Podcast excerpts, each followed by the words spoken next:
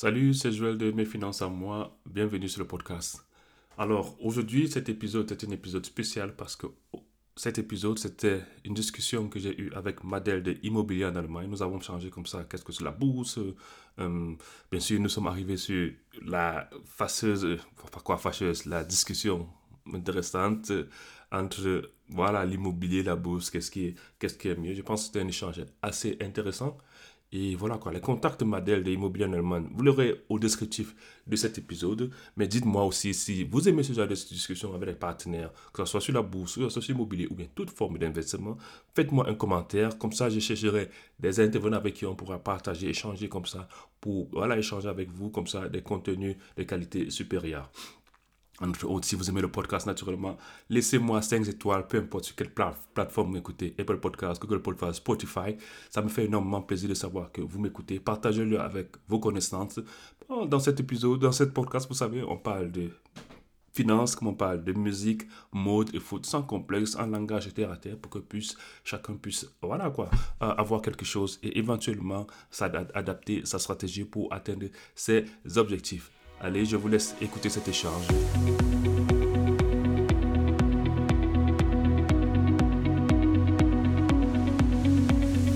Salut à tous, je m'appelle Joël et bienvenue sur le podcast Mes finances et moi.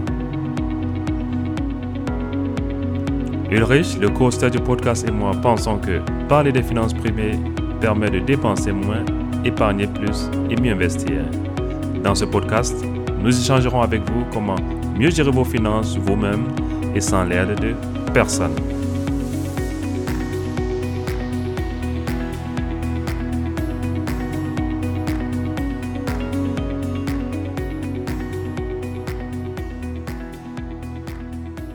Alors, salut à vous, bonsoir à tous. Euh, merci d'être là. Comme vous pouvez remarquer, bonsoir à tous, bonsoir euh, à tous ceux qui se connectent ce soir, cet après-midi pour le live. Comme vous pouvez le remarquer, je ne suis pas seule sur le plateau. C'est Immobilier en Allemagne aujourd'hui. J'ai comme ça l'honneur d'être avec euh, voilà, Joël, Joël Tamo, qu'on ne présente plus dans le domaine de l'investissement en bourse. Et si je l'ai invité, c'est parce que voilà, il s'intéresse aussi beaucoup au domaine de la finance, ce que j'ai trouvé assez passionnant. Il a aussi son podcast, mais Finance à moi. Merci déjà à tous ceux qui se connectent. Euh, euh, merci de partager le lien du live parce que ce soir, ça va aller vite, ça va aller fort. On va enfin répondre à la grande question, l'investissement immobilier ou alors l'investissement en bourse. Je suis d'avis que l'investissement immobilier, c'est l'investissement à faire, mais bon, je vais avoir une autre idée. Et puis, euh, au cours de ce live, on va en parler et on va voir à la fin qui sera comme ça le gagnant. Donc, juste pour structurer, au départ, je vais se présenter courte et après, on a cinq axes qu'on va aborder et on va aborder dans chaque investissement suivant cet axe-là. Sans plus tarder, je veux donc donner aussi, donnez-moi juste une minute pour partager le lien du live. Je vous invite aussi à faire pareil parce qu'effectivement, comme ce sera euh, voilà, un live où ça va chauffer, invitez donc vos amis, partagez le lien euh, dans, vos groupes, dans vos groupes WhatsApp pour que, euh, voilà, pour que beaucoup de personnes puissent se joindre à nous, pour qu'on puisse, un échange, hein, pour qu'on puisse vraiment échanger et naturellement pour que la communauté puisse en profiter. Voilà, je partage donc le lien du live connecte, de faire aussi pareil, donc de, de, partager comme ça le lien du live et puis, euh, et puis on pourra commencer tout de suite. Alors, super. Euh, merci comme ça d'avoir accepté mon invitation, Joël. Euh, voilà, est-ce que tu peux donc te présenter pour nos internautes? Alors, salut à tous. je m'appelle Joël Tamou. je suis de au milieu, en entre voilà, de la trentaine ou la quarantaine, je ne sais pas si c'est bien bon chiffre, trentaine, quarantaine, mais entre 30 et 40.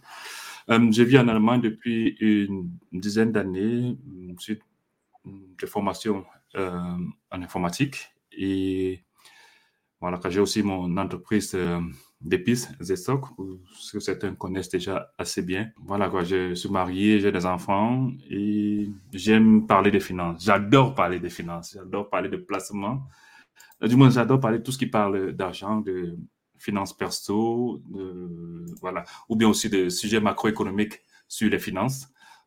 c'est au début, c'était un hobby, mais là, maintenant, je crois que c'est un peu plus qu'un hobby. C'est aussi, aussi un, devenu pour moi, personnellement, un credo d'en parler parce que, voilà, quoi, plus on en parle, plus on apprend soi-même et ça peut aider l'un ou l'autre à mieux se positionner sur un ou l'autre sujet, quoi. Super. Euh, super. Moi, j'ai connu Joël beaucoup plus à travers ses posts dans, sur Facebook et puis j'ai découvert aussi son podcast Mes finances à moi que j'écoute beaucoup, bon, parce que généralement, j'aime bien sortir, que ce soit pour marcher, pour courir. Et c'est devenu un peu le podcast que j'écoute pendant. J'écoute aussi d'autres podcasts naturellement et que je vous invite aussi à écouter. Il y a une rubrique aussi beaucoup étudiants où, euh, voilà, où il n'est pas seul, où il parle aussi comment on peut encourager les étudiants, les dons et tout le reste. Ça peut être aussi très intéressant pour les uns et pour les autres. Voilà, j'ai Défaut Osé qui est là. Il dit bonsoir à tous. Je suis ici pour mon Big Joël. Voilà, tu n'as encore rien vu, mon frère. Salut, Défaut. et à Jack qui est là et qui dit bonsoir. Bonsoir à toi, bonsoir à vous. Merci de vous connecter et de partager le lien du live. Donc, donc comme je disais tout à l'heure. Connectez-vous, connectez-vous. Ça va aller très vite. Ça va, ça va. Voilà quoi. Euh, ceux qui ne seront pas là, ceux qui vont perdre le live, là, ils vont perdre beaucoup d'infos. Là, je ne suis pas sûr si Madel va laisser, va laisser ça dans sa chaîne. Donc, c'est mieux de se connecter maintenant, prendre les infos propres sur là. Et parce qu'après, là, Madel risque, le secret qu'on va partager ici, Madel risque de ne pas mettre sur la chaîne et vous aurez perdu, quoi. Donc, euh, je vous recommande vivement de, de, vous connecter. Comme je disais, côté organisation, ce qu'on va faire, c'est qu'on on a regroupé comme ça cinq axes qu'on va aborder et dont on va parler des différents investissements. Et à la fin euh, de chaque axe, on va un peu dire, euh, voilà, quel est, l'investissement qui est plus approprié. Et aussi, si vous avez des questions, naturellement, vous pouvez les poser dans le chat. On va euh, répondre aux questions comme ça de façon successive. Voilà, la première thématique donc on veut aborder, l'investissement immobilier, l'investissement en bourse quelles sont les caractéristiques pour se lancer? Est-ce que c'est plus facile de se lancer en investissement immobilier ou alors euh, quelles sont les caractéristiques pour se lancer, par exemple, sur l'investissement en bourse, dont Joël va d'abord répondre, et ensuite je vais donner les caractéristiques pour l'investissement immobilier. Investir en bourse, c'est facile aujourd'hui. Beaucoup plus facile que lorsque j'ai commencé il y a à peu près plus de 10 ans. Mon premier placement que j'ai fait en bourse, euh, je, suis je suis à la fin de mes études suivais la fin de mes études et c'était un peu, à l'époque, c'était un peu, il y a n'y a pas la technologie qu'il y a aujourd'hui. C'était beaucoup administratif. Là, il fallait, quand tu voulais donner un ordre, il fallait partir à la banque, dire, OK, je veux tel ordre sur tel produit et la banque l'exécutait et, voilà quoi.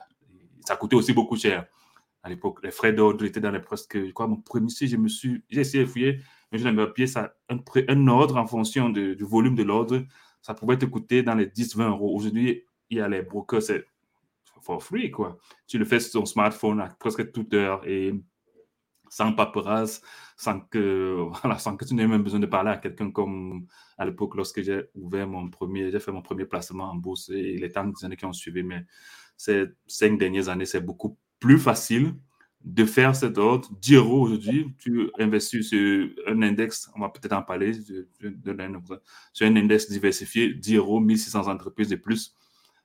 Des choses qu'à l'époque, c'était. Voilà quoi. c'est pas, pas d'imaginable quoi. Je me rappelle plus à l'époque, à l'époque, on ne parlait pas encore trop d'index.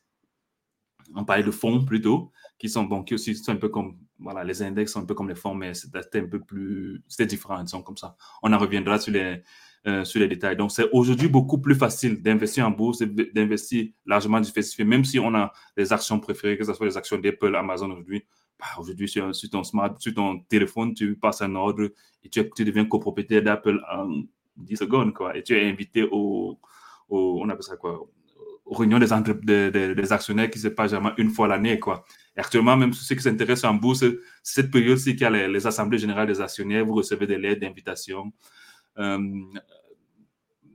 par exemple, je crois que, bon, ce qui s'intéresse, quoi, ça, c'est la période des, réunions des actionnaires. Et voilà, on vous invite dans un hôtel quelque part, vous avez à manger, le CEO euh, explique, voilà, parle de l'entreprise, du bilan et tout et tout. Et même aujourd'hui, avec Corona, même, il y a les, les, réunions des actionnaires qui se font en ligne et tout ça, quoi. Donc, Aujourd'hui, c'est beaucoup plus facile d'investir en bourse, mais en même temps, ça, ça à, mon, à mon avis, je pense qu'il y a beaucoup plus de, pas dire pièges, mais cette facilité-là fait aussi qu'on peut faire beaucoup d'erreurs. On en reviendra au cours de, l'épisode, quoi. Le live commence fort. Hein. Joël commence déjà avec les gros mots que actionnaire dans les Apple et dans les grandes entreprises et tout ça. Nous, n'étions pas influencés, les amis. Ça, ce sont les petits mots que tu vas être actionnaire à Apple, venir à la réunion et tout le reste. Vas être propriétaire. Quand tu es propriétaire, c'est ça qui est la vérité. Tu vas, tu as un appartement là, c'est pour toi. Tu ne discutes pas avec quelqu'un. Donc, j'ai le gars de, de qui est là. Il dit bonsoir à tous. Je prie de sortir d'ici avec un plus. C'est justement pour ça qu'on est là le gars de Mocho pour que tu puisses sortir avec un plus. Je ne pourrais malheureusement pas être là longtemps. Les lives de deux heures, je trouve très long. Le live n'est pas prévu pour deux heures. Le live est prévu pour 60-90 minutes maximum. Donc, on va aller vraiment euh, très directement pour que les personnes puissent naturellement profiter rapidement. Le premier dont on voulait, c'était euh, les bases de l'investissement euh, immobilier. Dans l'immobilier, dans l'immobilier, par exemple, euh, il faut remplir certaines conditions pour se lancer dans l'immobilier. Tu ne peux pas te lancer dans l'immobilier peut-être seulement avec 10 euros ou alors avec, je sais pas moi, un petit montant comme tu peux le faire en bourse. Pour le faire, il faut avoir un salaire, il faut avoir une capacité d'endettement, il faut avoir un casier judiciaire propre. Naturellement, c'est un peu plus compliqué. Il y a les étapes qu'il faut remplir pour ça parce qu'effectivement, il y a les bonnes choses qui t'attendent après. Ce n'est pas un peu facile comme à la bourse là que tu peux aller rapidement. Mais aujourd'hui, euh, les choses se sont facilitées, comme je l'ai expliqué tout à l'heure. Donc, l'investissement immobilier reste un peu plus compliqué au début. Alors, il y a les conditions qu'il faut remplir. Ce n'est pas tout le monde qui veut investir dans l'immobilier qui arrive malheureusement à investir. Il y a des personnes qui veulent, mais qui ne peuvent pas. Euh, de par leur, casier judiciaire. Et c'est pour ça que je suis là, c'est pour ça que la chaîne est là, c'est pour ça que d'autres personnes aussi de la communauté sont là pour sensibiliser les gens et pour dire, OK, si tu aspires à l'investissement immobilier, voir le comportement qu'il te faut avoir, mais naturellement, à la fin de la journée, chacun est libre de, choisir son investissement. Alors, le gars de Mocho a déjà une question pour toi. Euh, il demande quelle est la définition la plus simple de la bourse? La bourse, c'est le lieu de rencontre entre un entrepreneur qui veut de l'argent pour son business et des personnes lambda ou bien des institutions qui sont prêts à participer à ce business-là en devenant des actionnaires et ils s'entendent quand il y a des rentabilités quand l'entrepreneur fait des bénéfices, il partage les dividendes à ceux qui ont été coactionnaires. Et aussi, il participe, ceux qui investissent participent aussi au risque parce que ça peut arriver que le business ne marche pas. Et voilà quoi, il faudra, il faudra accepter ce risque-là. En termes terre c'est ça qu'une bourse. Effectivement, je pense, voilà, comme on disait tout à l'heure, tu es actionnaire, tu participes quand la société gagne, quand la société perd, naturellement, tu perds aussi un peu. Donc, j'ai Smart Joss qui est là, qui dit bonsoir Madel, bonsoir Joël, bonsoir à toi, merci d'être connecté, merci de partager le lien du live. Donc, on va donc prendre comme ça le deuxième axe. Donc, le premier axe, déjà, c'était les conditions à remplir.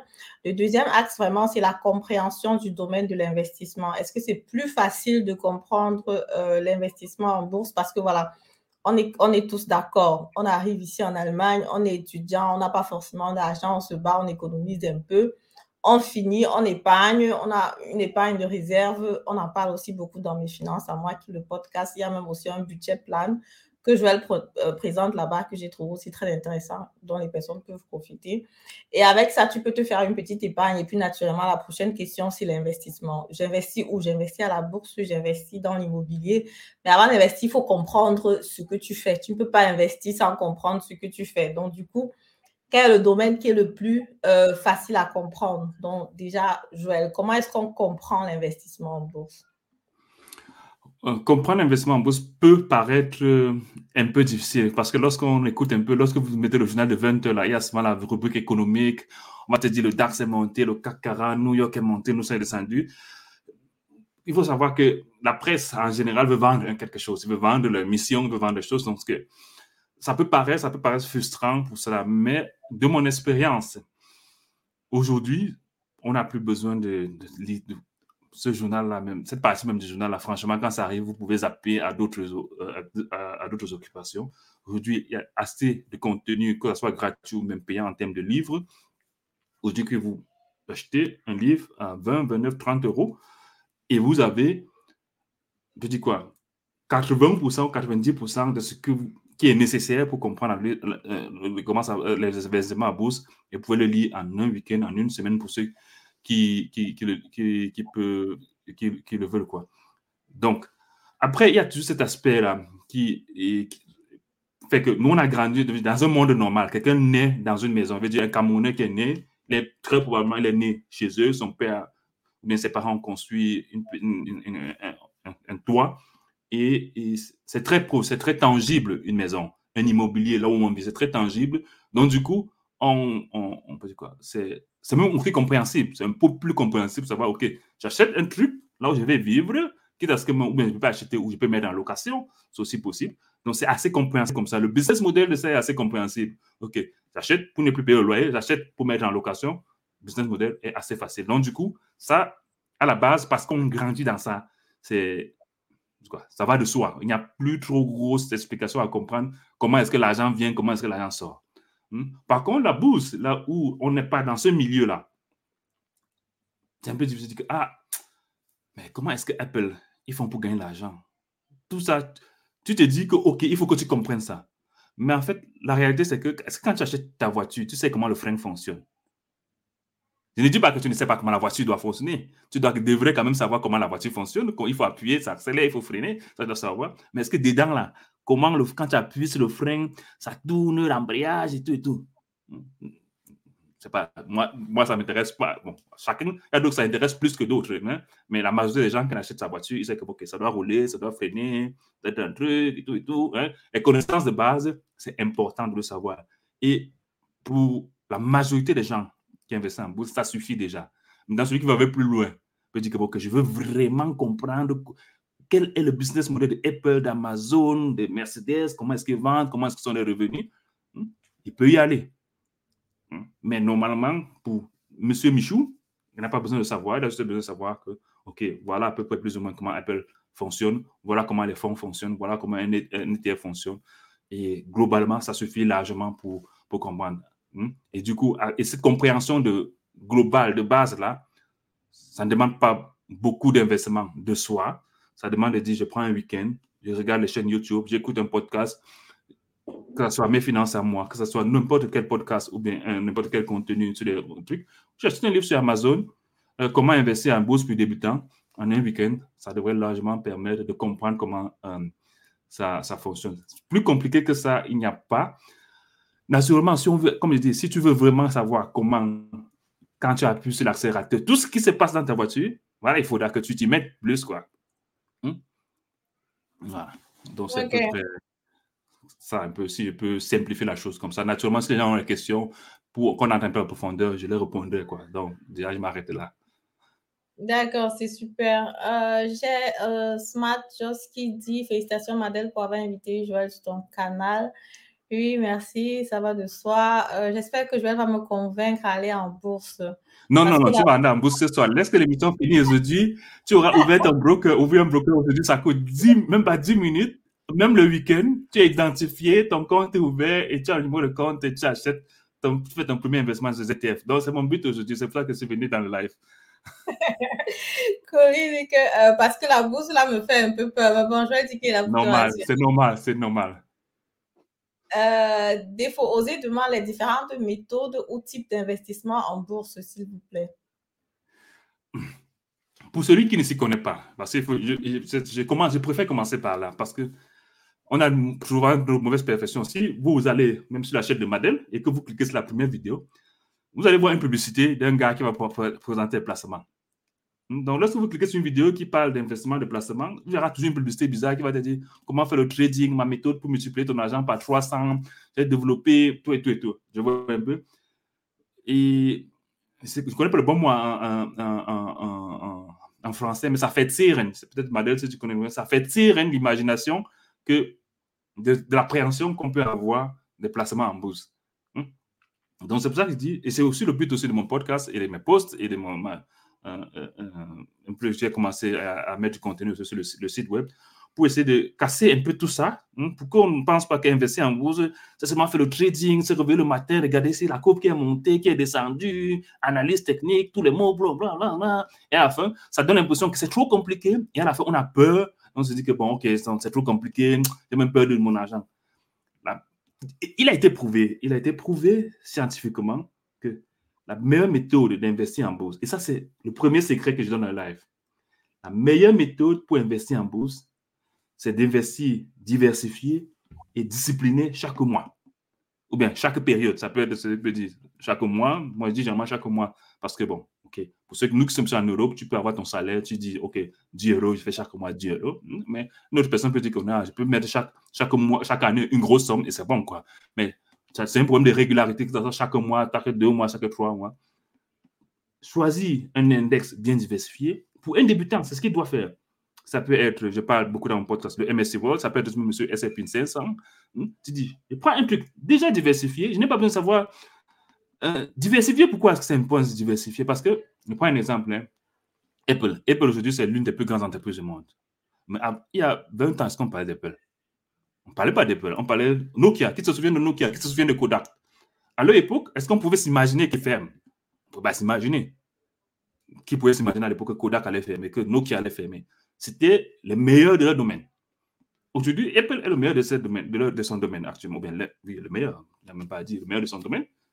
Et du coup, on se dit que bon, ok, bah, il faut miser sur Apple. Ce qui est aujourd'hui juste de le faire, par exemple. Hmm, c'est celui qui mise aujourd'hui sur Apple. Mais est-ce que Apple va rester comme ça 10, 15, 20 ans? Ou même 50 ans? Ils peuvent rester comme ça même 50 ans. Mais les Kodak, les Nokia étaient aussi les meilleurs domaines de trucs. Mais aujourd'hui, ils ont fait faillite. Donc, Apple peut faire faillite. Même si aujourd'hui, c'est difficile qu'ils fassent faillite, c'était aussi difficile pour Nokia et Kodak. Or, comme toi, monsieur Michou, tu ne veux pas te mettre à savoir que est-ce que c'est le moment de sortir d'Apple ou pas? Tu diversifies, tu dis, OK, ne mets pas tous mes paquets tout mon investissement dans une entreprise. Je mets sur le plus grand nombre d'entreprises possible. Hmm? Et aujourd'hui, c'est possible avec les, véhicules d'investissement qu'on appelle ETF bien fonds. On dit, OK, je mets 10 euros. Ils vont investir ces 10 euros-là dans 1000 combien d'entreprises. Dans ces entreprises-là, il y a Apple, Amazon, Tesla, Microsoft, bla, bla, bla. C'est dans 10 ans. Parce que c'est une liste d'entreprises qui est publique. Ce n'est pas un ETF comme le MSC World ou le, S&P 500 ou bien les indices diversifiés. Les entreprises dans lesquelles ils investissent sont publiques. Ce n'est pas caché que, bon, OK, on ne montre pas. Vous allez sur le site, ils vont vous dire que, OK, si tu investis dans mon index voici les entreprises et voici même la pondération. C'est-à-dire quoi? Pour simplifier, tu donnes 10 euros, on va dire que, bon, OK, 2% de tes 10 euros, on va mettre dans Apple, 3% on va mettre dans Amazon, 5% on va mettre dans Tesla. C'est public, c'est connu, c'est pas caché. Chaque Bon, ça dépend des, en fonction dépend des entreprises, des, gestionnaires des, ETF. E Il y a d'autres qui, qui, font une analyse tous les deux mois, euh, tous les deux fois par an, d'autres qui font une fois par an. Il va te dire que bon, tous les, une fois ou deux fois par an, on s'assoit, on regarde la situation du marché, on regarde les projections, on regarde toutes les analyses qu'ils ont sur toutes les entreprises dont ils investissent. Ils vont dire, OK, l'entreprise-ci peut sortir parce que voilà, elle ne correspond plus à nos critères pour investir. Hmm? Donc, on va sortir, par exemple, je donne un exemple. Hein. Il y a 10 ans, Facebook n'était pas dans le MSC World. 10 ou 12 ans, Facebook n'était pas dans le MSC World. Hmm? Mais lorsqu'ils ont commencé à prendre l'ampleur, on a sorti certaines entreprises, on a mis Facebook. Toi, tu ne dois pas t'occuper de ça. Si quelle entreprise va sortir de l'index ou pas. Non.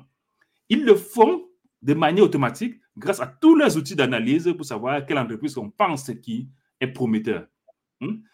En dehors de faire sortir entre les entreprises, même les pondérations. La pondération que Tesla a aujourd'hui, ce n'était pas la même quand il commençait. Hmm? Aujourd'hui, je ne sais pas quelle pondération, mais c'est inférieur à 2, c'est autour de 2%. Mais quand Tesla a commencé à prendre de l'ampleur, quand c'était une entreprise viable, que c'était à peine 1%. Mais aujourd'hui, ils sont presque 2%, qui est déjà beaucoup. Hmm? Parce que je crois que le top 10 du point de MSC World, c'est à peine 15%. Quand du top 10 des grosses entreprises, on parle Amazon, Apple, Johnson Johnson, Alliance et tout et tout.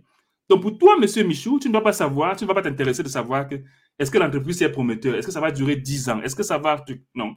L'index, le créateur d'index le fait pour toi, tous les deux ans, il se réunit, il analyse, soit l'entreprise va sortir l'index, hmm? soit on va mettre à jour la pondération. Hmm? Si dans 10 ans, Apple n'est plus là, bah, ils vont sortir d'Apple. D'autres entreprises vont entrer sur le marché, qui sur le marché, vont entrer dans la liste de l'index. Et ton argent continue à investir dans cette entreprise sans que toi, tu ne te fasses des soucis. Et comme tu investis sur plus de 1000 entreprises, ah, si Apple ferme, bah, il y a 1599 autres entreprises qui sont là. Même si 100 entreprises ferment, il y a 1400 qui vont rester. Même s'il y a sur les 1500, 1000 ferment, il y a 600 qui vont rester. Vous comprenez ce que je veux dire? Le fait que vous diversifiez tellement beaucoup fait que vous ne mettez pas tous vos œufs en paquet, la probabilité que ça fait faillite, que vous payez zéro, elle est presque nulle. Je disais l'autre jour dans mon podcast que si, prenons un exemple, hein, on prend le DAX, pour ceux qui sont en Allemagne, parce que nous sommes entrés par l'Allemagne. Le DAX, les 40 plus grandes entreprises de l'Allemagne. Quelle est pour vous, chacun de vous qui écoute nos podcasts, quelle est la probabilité que ces 40 entreprises-là fassent faillite au même moment ou bien dans un court intervalle? C'est presque l'impossible. Hmm? Je pas que parce que je ne veux pas dire que c'est impossible, mais c'est presque impossible parce qu'il y a toujours un, risque théorique. Hmm? Donc c'est presque impossible que ça se passe. Pour que ça se passe, à mon avis, moi personnellement, que ça soit pour arriver à ce risque théorique là, c'est qu'il faut qu'il y ait une guerre mondiale. Il y a une guerre mondiale qui va dire que bon, ok, il y a guerre mondiale. Bah, quand il y a guerre mondiale, est-ce que tu veux savoir, tu es intéressé si tu as mis l'argent en bourse ou pas? Tu sais seulement où tu vas vivre. Tu sais le trou où tu vas te cacher pour toi et ta famille. Hmm? Donc même, même si tu avais mis un million en banque, ou même sur le matelas ici, c'est pas ça la la chose qui t'intéresse en ce moment-là. Tu vois un peu? Donc, pour que ça soit un peu plus concret, donc vous voyez, un peu pour vous dire que. Et maintenant qu'on parle d'un truc largement diversifié, parce qu'on quitte du DAX, hein, on ne va pas se mentir sur le DAX, on parle de toutes les entreprises qui sont dans le monde, les plus grosses capitalisations, c'est-à-dire les plus grosses entreprises. Tu investis dedans. Si toutes les plus grosses entreprises fassent faillite au même moment ou bien sur une court intervalle, c'est qu'on a un problème plus que même l'argent qu'on a mis là-bas dedans. Et pour moi, c'est la guerre, quoi. Et la guerre, bah, quand il y a la guerre, ben, même si tu avais tes appartements, tes immobiliers partout, partout, tu ne vas pas chercher l'immobilier, et tu vas se dire que je me mets où maintenant pour me cacher pour, continuer à vivre. Hmm? Et moi, je pense que ce risque-là est tellement faible que je ne m'intéresse même plus pour savoir si ça va faire. Naturellement, je sais que Apple peut fermer demain, après-demain, ben, si elle peut faire demain ou après-demain. Il y a Facebook, il y a Google, il y a Tesla, il y a. Vous voyez un peu ce que je veux dire? Parce que je suis tellement diversifié que ça ne me dérange pas que Apple ferme. Ça ne me dérange pas que Amazon ferme. Ça ne me dérange pas que Tesla ferme. Ça ne me dérange même pas que les 10 plus grosses capitalisations ferment. Parce que je sais qu'il y a encore une liste de presque 1000 qui, qui suivent derrière qui va faire que ça amortit la choc. Donc, c'était un peu ça, quoi. Donc, pour un débutant, on, a mis une phrase, investir sur un fonds largement diversifié dans le monde entier, pas seulement dans un pays, parce qu'on a souvent ce qu'on appelle home bias. Donc, parce qu'on se dit que, comme je suis en Allemagne, que l'Allemagne, c'est la puissance européenne, il faut investir sur les entreprises allemandes. Non. L'Allemagne n'est pas, n'est pas leader de l'économie. Investir sur toutes les entreprises. Ne t'intéresse pas où l'entreprise est. Le plus important, c'est que tu dois mettre, tu dois diversifier. Aussi bien en termes de quel genre d'entreprise, tu vas diversifier aussi bien régionalement, pas seulement dire Allemagne. Hmm? Il y a aussi la France qui a les bonnes entreprises, il y a les États-Unis qui ont les bonnes entreprises, il y a la Chine qui a les bonnes entreprises, il y a. Vous voyez ce que je veux dire? Donc, et il y a les véhicules, comme il revient encore sur les ETF, qui te permettent assez facilement d'investir comme ça. Largement, euh, sur plein d'entreprises dans le monde, sans, sans te casser la tête, quoi. Et il est ouais. souvent, on fait des backtests. Backtest, ça veut dire quoi? Qu'est-ce qui s'est passé les 50 dernières années? Hein? Je veux dire, on ne peut pas, personne de nous ne peut imaginer au futur comment l'économie sera demain, dans six mois, personne ne savoir. Mais on peut avoir les tendances, que, mais les 50, les 100 dernières années, c'est ça qui est C'est pour ça même que j'aime la, bourse, parce que c'est transparent. On peut savoir ce qui s'est passé les 50 dernières années. Quelle était la rentabilité? À quel moment, quand il y a eu guerre en telle année, quand il y a eu crash en telle année, comment l'économie s'est placée, placée? Ça vous donner un peu les tendances pour savoir, OK, voilà ce qui est possible, voilà ce qui s'est passé, et voilà comment ça a continué. Hmm? Ça ne répond pas à la question comment ça sera demain, mais ça vous donne déjà un certain sentiment de qui est possible que ça arrive. Hmm? Mm. Est-ce que ce sentiment ça sera toujours respecté? Jusqu'à présent, ça se respecte presque plus ou moins, mais ça ne veut pas dire que ça va se respecter. Donc, mais ça vous donne quand même un sentiment pour vous dire, OK, parce qu'il y a la guerre en Ukraine, OK, il y a les chutes actuellement sur l'économie. Ah ben, il y avait aussi la guerre en, il y a eu la guerre à plusieurs fois dans, dans le monde, que ce soit la guerre en Syrie, que ce soit la guerre en, toutes les guerres pour vous imaginer au Vietnam. L'économie a toujours repris on souffre cette, cette période-là, mais l'économie finit toujours par reprendre. Hmm? Donc, mm. Hmm, investissez diversifié, passez long terme et vous êtes sur le meilleur chemin. c'était le deuxième secret que j'ai partagé. Voilà, super. Donc, euh, je crois que pour comprendre, déjà, on a compris déjà que l'investissement en bourse, ça va être difficile de comprendre chaque entreprise en détail. Ce que je vais dire en, général, donc, il faut diversifier et aussi miser sur le long terme pour pouvoir avoir une rentabilité. Bon, là, il y a un peu un débat dans les chats. C'est vrai qu'il y a eu beaucoup de commentaires entre-temps et que voilà, la liste a défilé. S'il y a une question, par exemple, que je, que je ne parle pas, euh, vous pouvez relancer. Mais sinon, il y avait un débat sur le fait que voilà, pourquoi Apple est la plus grande entreprise et pourquoi pas Google. Mais bon, je pense que euh, il y a Mike Angelo qui, qui dit que voilà, c'est parce que Apple a le plus grand marque capitalisé rompu de 2500 millions de dollars. Et il y a mhm. le gars de Montio qui dit encore très bien expliqué, Joël. Maintenant, explique un peu à partir des gains. Avec, bon, on va revenir sur les gains tout à l'heure, le gars de Montio. Euh, je vais juste prendre quelques minutes pour répondre aussi sur la partie de l'investissement immobilier, la compréhension du domaine de l'investissement immobilier. Donc, on a déjà vu que pour l'investissement euh, en bourse, ça peut être relativement difficile. Mais euh, voilà, d'après ce que je conseille, c'est bien de diversifier. Tu peux aller sur le DAX qui a 40 entreprises ici en Allemagne. Tu peux aller sur MSCI World qui a plus de 1600 entreprises et qui est plutôt bright, gestreut et naturellement visé sur le long terme. L'investissement immobilier, par contre, va être un peu plus facile, je vais dire ça comme ça, parce que nous tous ici, nous habitons quelque part, nous vivons quelque part, nous avons été locataires et nous savons effectivement comment ça se passe. Donc, le jour que tu es propriétaire, ce n'est pas très nouveau. Bon, c'est vrai qu'il faut savoir un peu euh, quelle est la structure de la maison, est-ce que les maisons sont bien coupées, quel est l'espace, est-ce que je peux louer la maison facilement, quels sont les, quels sont les points qui sont importants pour un locataire? Pour tous avoir, avoir été locataire, on connaît à peu près approximativement ce qui est important pour nous.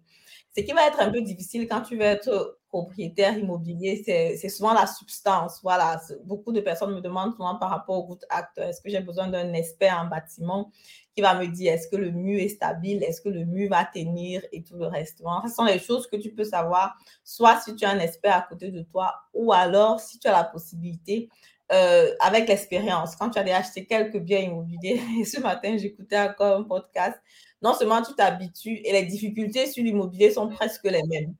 Euh, il y avait justement un, qui a beaucoup d'immobilier dans ce podcast Immocation et qui disait qu'il a eu sept vastes achats en une seule journée. Je me souviens que j'ai eu un chimel une fois dans, dans, dans la maison, mais c'était comme si le ciel allait tomber sur la terre, quoi, tellement j'ai paniqué parce que je ne savais pas quoi faire. Mais aujourd'hui, si j'ai un appartement, si j'ai une maison ou j'ai un truc au chimel, bon, je sais déjà presque quoi faire. Quoi. Donc, ce sont des choses qui sont faciles à maîtriser. Et quand tu as un réseau, quand tu as quelqu'un qui peut t'aider à résoudre le problème, tu, euh, tu, tu, vas réagir plus, plus facilement.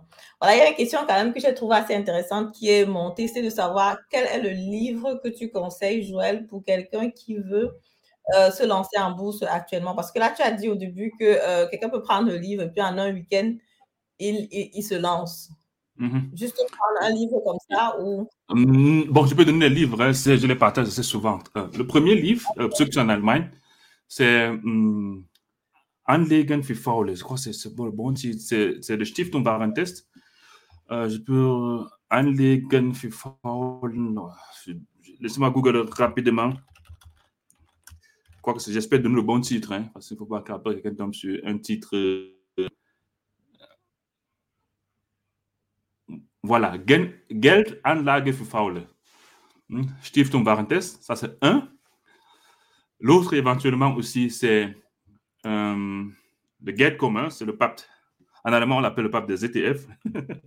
Et euh, j'ai le livre ici. C'est ce livre-ci. Je ne sais pas si vous le voyez bien. Souverain Investing für Einsteiger. Il y a quelqu'un qui demande s'il y a le livre en français. nous sommes en Allemagne. Il y, a, il y a ceux qui sont en France, je peux proposer un livre. Mais comme nous sommes en Allemagne et qu'il y a certains thèmes euh, quoi, régulatoires, en thème, surtout là, parce qu'on commence à partir des impôts, là, tu vois un peu. Voilà, peut-être que je serai le premier euh, Camerounais qui écrit un livre sur l'investissement en Allemagne en français. C'est l'un de mes projets. Peut-être que je le ferai bien un jour. Peut-être je le ferai un jour, mais il n'y a pas de livre en français. Mais, en, mais euh, soyons sérieux, un peu. Hein. Là, on parle, par exemple, je prends un exemple. Si tu vas l'acheter, par exemple, alternativement, comme alternative, si on prend dans le cadre pour ça, de ce podcast, tu vas l'acheter l'immobilier. Tu vas signer quel papier qui ne sera pas en français? Ils seront tous en allemand, non? Est-ce que tu vas te poser la question, est-ce que le contrat de crédit ou une vente que je fais là, c'est en français? Donc pour moi, la question même ne se... Désolé, hein, ne, ne, le prends pas mal. Tu vois un peu ce que là où je veux en venir. Tu vois? Même si tu vas acheter l'immobilier, même ton contrat de location, si tu es locataire, est-ce qu'il est en français? Ton contrat de travail, est-ce qu'il est en français? Tu vois, il n'est pas en français. Mais, mais dedans, il y a beaucoup de thèmes que je n'ai même pas compris, des détails, mais tu as quand même signé. Je suis tout à fait d'accord avec toi, Joël. Et surtout, c'est parce que je travaille aussi parfois avec différents partenaires. On, on, on par rapport à faire des trucs. C'est vrai qu'il y a des informations sur YouTube, sur podcast, tout ça en français. Mais je dis toujours qu'à la fin de la journée, il faut pouvoir s'en sortir avec l'allemand. Parce qu'avec un contrat par exemple, de la maison, il y a des termes juridiques qu'il faut ne serait-ce que Massin comprendre. Donc, ce qui veut dire que pour moi, de toutes les façons aussi, on peut commencer peut-être avec un livre en français pour euh, entrer dans la chose, mais après, à un moment, on aura oui, parce que nous sommes en Allemagne, quoi. Donc, en Allemagne, il y aura la partie générale dont je parle là.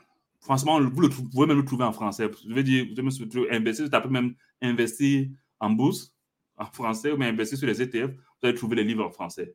Mais il y aura juste la partie, parce que il y aura la partie là où on peut parler de régulation, d'impôts, comment tirer les avantages des impôts, ce qu'il faut acter. Et là, on ne peut plus dire en français, quoi, parce qu'il faudra parler par rapport à, la. L'auteur va parler par rapport à la législation de là où il se trouve. Hmm? Mais le principe est le même. Que celui qui soit aux États-Unis, qui soit en France, qui soit au truc, le principe est le même. Il faut investir, diversifier. Hmm? Mais seulement en France, par exemple, parce que je, m'intéresse aussi un peu en France, en France, par exemple, il y a d'autres meilleurs véhicules pour investir dans MSC World. Hmm? Il n'y a même pas en Allemagne. Donc, du coup, en, France, on va vous dire il faut investir soit dans une assurance vie, trouver un courtier en avec une assurance vie, ou bien prendre un, ce qu'on appelle un PEA, ou peut-être même un PEL, ou même un CTO. Tu vois un peu Soit je véhicule qu'il n'y a pas en Allemagne. Donc, ce qui fait qu'à un moment, il faut contextualiser. Et ce n'est pas un Allemand qui va contextualiser ça pour un Camerounais ou bien un francophone.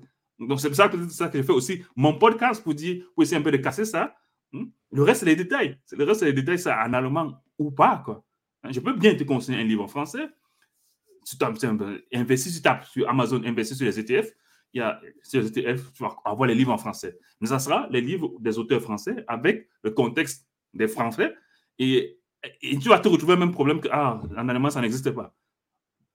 Tu vois un peu, non? Donc, euh, ne, ne, bloquez pas sur ça. C'est le dernier détail. Ça veut dire que ce n'est pas la chose la plus importante qu'il faut, qu'il faut, qu'il faut, là, il faut, il faut, il faut bloquer, quoi. Tu vois un peu? Parce que tu ne vas pas arrêter d'investir, d'acheter ton appartement là où tu vas vivre parce que le contrat que tu signes avec la banque est en allemand.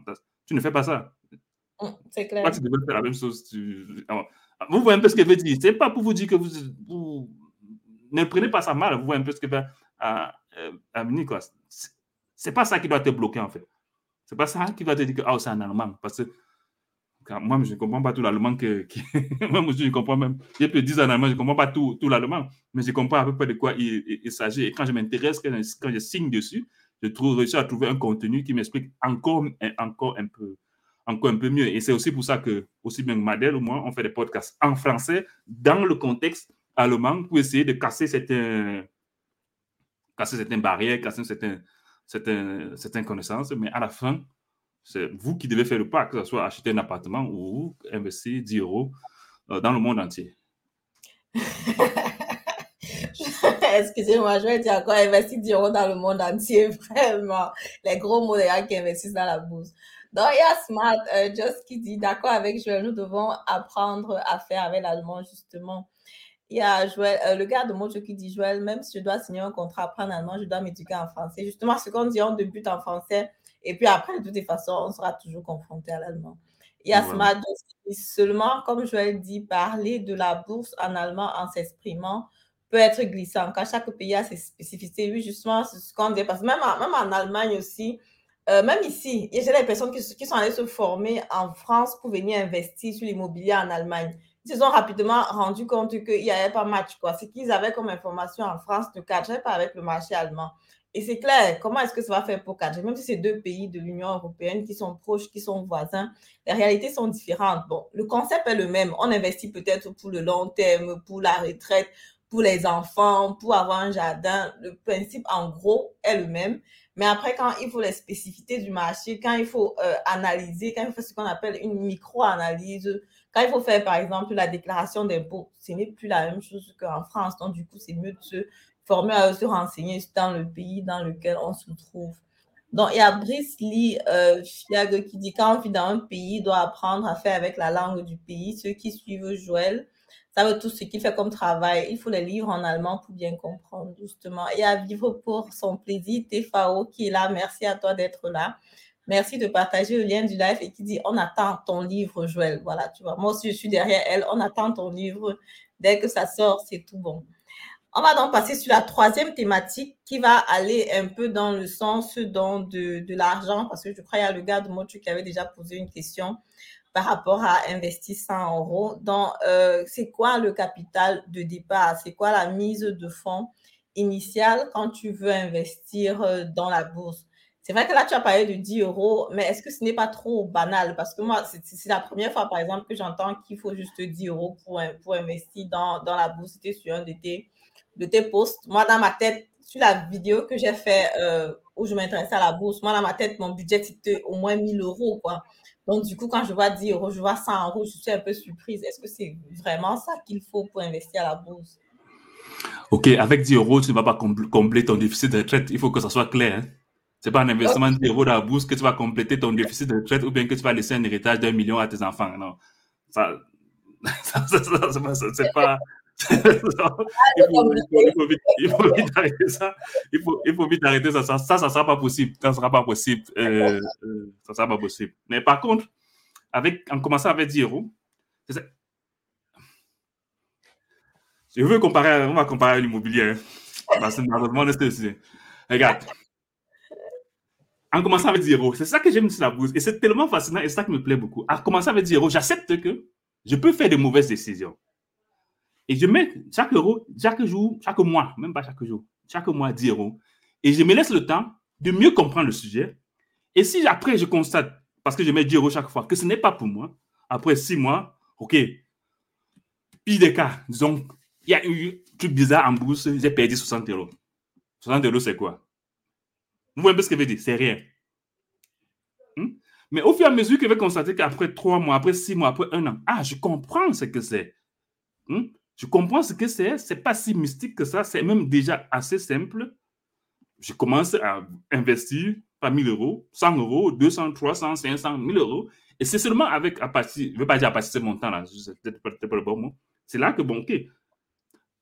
En tant qu'investisseur, on parle en termes, quand on parle de la rentabilité, c'est un terme de pourcent. Ce n'est pas un pourcent. Ce que j'ai mis 10 euros et que tu as mis 100 000 euros, le et qu'on a le même rentabilité, c'est-à-dire, je donne un chiffre, 5% ou bien 10%, le pourcentage est le même. Tu auras certes, quand tu vas décaisser 5% de 10, de 10 euros, c'est rien du tout. 5% de 100 000, c'est quelque chose. Mais en termes de rentabilité, c'est 5% nous deux, on a eu. Et c'est seulement comme ça que je mesure si mon business est rentable. Je mesure mon business pas en termes de chiffres, mais en termes de rentabilité. Et la rentabilité se fait en pourcentage. Je ne sais pas un peu si vous voyez ce que je veux dire. Hmm? Donc, c'est pour ça que je dis, avec la bourse, vous vous laissez le temps. Je ne peux pas acheter l'immobilier à 10 euros et dire que, supposons que j'achète à 100 000 euros, je fais un investissement à 100 000 euros. Je réfléchis après deux mois que, car ce n'est pas mon affaire. Regarde, Madeleine, je ne sais pas si tu vas le confirmer ou l'infirmer. Dit qu'après, je vois après six mois, après trois mois, je pense que ça alles falsch gemacht tu dois au moins en immobilier, confirme, est-ce confirme Est-ce qu'il peut dire que, pour statistiquement, si après six mois, il dit que, gars, l'immobilier, c'est pas ma page, comment est-ce que je m'en sors? C'est, Non, ça, c'est, ça, c'est clair. Donc, euh, en fait, c'est, justement ça qu'il y a aussi avec l'immobilier. Comme on a dit tout à l'heure, la mise de fonds initiale avec. Il y a quelqu'un qui m'a en train de dire qu'avec un euro, tu peux commencer en bourse. Mais avec l'immobilier, tu peux aussi commencer on va dire même avec zéro. Là, tu fais financer aussi les frais supplémentaires.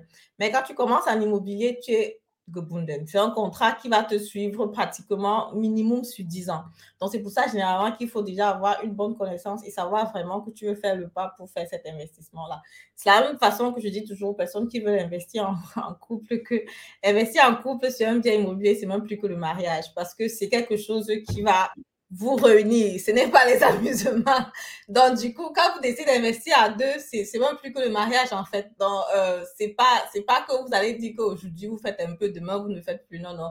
Vous allez faire pendant longtemps. Donc, du coup, euh, l'investissement sur l'immobilier, c'est justement ça. Tu ne peux pas dire que tu, tu testes ou bien tu goûtes ou, et après tu, tu fuis. Mais justement, l'investissement immobilier euh, apporte plus de stabilité. Et c'est ça justement le prochain point que je voulais aborder. Je n'ai pas, encore fini sur la rentabilité. Donc, je voulais juste donner un peu l'approche Un peu pour dire, OK, tu peux dire, si tu mets 10 euros, même 1 euro, comme quelqu'un a dit, aujourd'hui, les, les, brokers, les brokers en ligne, avec 1 euro, tu, ah, tu mets ton, ton plan de pain 1 euro chaque mois si tu veux, quoi. C'est vrai, tu auras la rentabilité, comme moi qui mets une somme plus importante, hein. Je veux dire, si on investit sur le même index, sur le même produit, et c'est aussi ça OK, qui est bien aussi sur, sur la bourse, c'est transparent. Si je dis achète le MSC World, si j'ai 10%, tu auras 10%. Hmm? Je dois encore faire encore un petit crochet au gars de l'immobilier. On peut être dans le même immeuble dans l'immobilier. Tu as ta maison ici, j'ai ma maison là-bas. on vend le même jour. Celui-ci vend avec rentabilité de 20%, toi tu vends à perte. Pour plusieurs raisons. Hmm, c'est Madeleine qui va m'expliquer ça. Vous voyez ce que je dire. Oh, moi, quand je dis achète le MSC, si j'ai 10%, toi tu as 10% le marché de l'immobilier est assez transparent. On peut, quelqu'un peut venir dire qu'aujourd'hui, j'ai fait 20% sur MSC. Tu tapes sur Google, c'est faux. Tu ne peux pas faire aujourd'hui faire 20%. Parce qu'il Mais l'immobilier, le marché immobilier n'est pas transparent. Et ça, c'est pas avantages, c'est inconvénients. Hein? Parce que ce n'est pas transparent, on peut faire les bons. Et comme on fait pas un mauvais deal, l'immobilier, euh, la bourse, quand, quand la bourse est montée, le MSC monte le 10%. Moi qui ai mis 5 euros dedans, c'est 10% aussi pour moi. Toi qui as mis 1 million, c'est aussi 10%. C'est aussi 10% pour toi. Je ne peux pas venir dire que, bon, moi, on m'a donné plus parce que j'ai mis 100 euros. Non, c'est assez transparent. Le marché est, je ne vais pas dire efficient, mais assez transparent pour, pour tout le monde. Ce qui fait qu'en termes de rentabilité, s'il faut encore revenir dessus, la rentabilité, là, est, assez bonne hein, pour celui qui est discipliné. Hein. Celui qui est discipliné sur investir en bourse, sur largement diversifié, qui ne dit pas que, oh, il y a guerre en Ukraine, je n'investis plus. Oh, l'inflation est montée, je n'investis plus. Hmm? Celui qui fait comme ça n'aura pas de bonne rentabilité. La bonne rentabilité s'obtient en bourse lorsque tu es on dit quoi, consistant, c'est pas le bon mot, quand tu es consistant, quelles que soient les phases du marché. Et les statistiques, le les statistiques au monde, et je le pose assez souvent dans, dans, dans, dans, dans ce, ce, mon mur, les statistiques montrent quoi? L'investisseur lambda hmm, n'a pas la moyenne du marché qui tourne entre, en fonction, sur une, durée de 30 ans, la moyenne de 7, 8, 9%, n'a pas cette rentabilité-là. Pourquoi? Parce que quand il y a gars en Ukraine, je n'investis plus.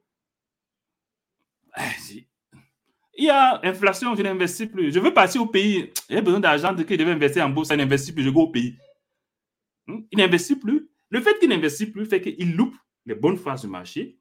Et statistiquement prouvé, c'est pour ça que l'investisseur lambda qui investit en bourse n'a pas de bonne rentabilité parce que émotionnellement, nous sommes des êtres humains, on ne va pas éteindre nos émotions. Émotionnellement, il ne supporte pas ce qui se passe sur les marchés, il n'est pas rationnel, ce qui fait qu'à la fin, OK, il a une rentabilité acceptable, mais s'il avait coupé les émotions, il avait investi au Neven bas il aurait de meilleures rentabilités que le marché immobilier. Mais par contre, comme je dis, l'inverse, c'est que quand il y a guerre en Ukraine, son cœur bat. Oh, quand tu as ta maison ici qui est bétonnée, même si y a gars en Ukraine, tu touches ta maison comme ça, tu dis, oh non, ma maison encore là, oh non, c'est bon, c'est bon, c'est bon. Tu vois, tu dors mieux. Tu dors mieux. Je, vais, revenir rapidement encore sur la partie où tu dis qu'il n'y a pas de transparence sur l'investissement immobilier. Vous pouvez avoir tous deux appartements dans le même immeuble, un vend plus cher que l'autre, c'est clair.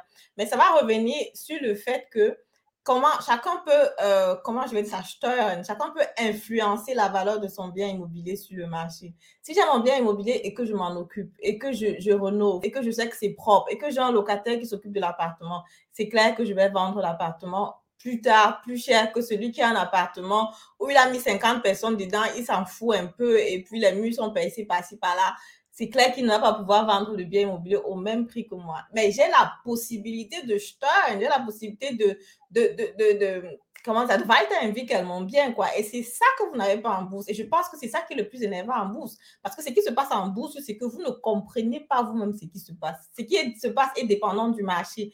Moi, dans l'immobilier, je peux décider que, OK, si j'achète dans un bon lag, je sais que, OK, ma prochaine étape, c'est de me rassurer que le bien immobilier euh, soit propre à l'intérieur. Et puis, je sais que c'est bon pour moi. Mais maintenant, toi qui as investi dans, le truc, c'est clair. S'il y a 20%, tu as 20%. S'il y a 30%, tu as 30%. C'est plus transparent.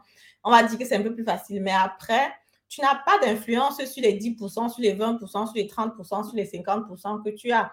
Ça dépend des facteurs qui sont complètement au-dessus de toi et que tu ne peux pas influencer. Et, c'est une des raisons, à mon avis, qui fait que les gens, euh, voilà, ont un peu peur d'investir. Là, je vais, je vais aller sur Défaut Oser parce qu'il a posé sa question depuis. Il demande, il dit, Big, s'il te plaît, parle-nous un peu des fonds, liquidités, vertes, papier et autres. Et il y a le gars de Mocho qui dit, parle-nous en termes de rentabilité, c'est combien un index? Est-ce que euh, est-ce qu'on peut se retrouver dans le minus après un investissement? Si oui, explique un peu. Euh, je dois revenir sur la définition d'index. Bon, parce que la définition, je vais reprendre pour Montio parce a été un peu plus concis dans, dans ces questions. Un index. Je prends, on va revenir sur le DAX. Nous sommes en Allemagne. Hein. Le DAX, vous avez sûrement presque. Celui qui me journal de 25 minutes avant, il a entendu parler le mot DAX. Le DAX, c'est une liste de 40 entreprises, des 40 plus grandes entreprises d'Allemagne. Hmm? Et ces 40 plus grandes entreprises, dedans, il y a les Siemens, il y a les Daimler, il y a les Allianz. Et, si on peut dire comme ça, elles donnent la température de l'économie allemande. Si on peut dire ça comme ça. Donc, c'est un peu comme le thermomètre la température de l'économie allemande. Quand le DAX chute, ça veut dire que l'économie allemande, un peu, on dit au journal de 20 euros, le DAX a perdu 30 points, ou bien le DAX a perdu 3000 points.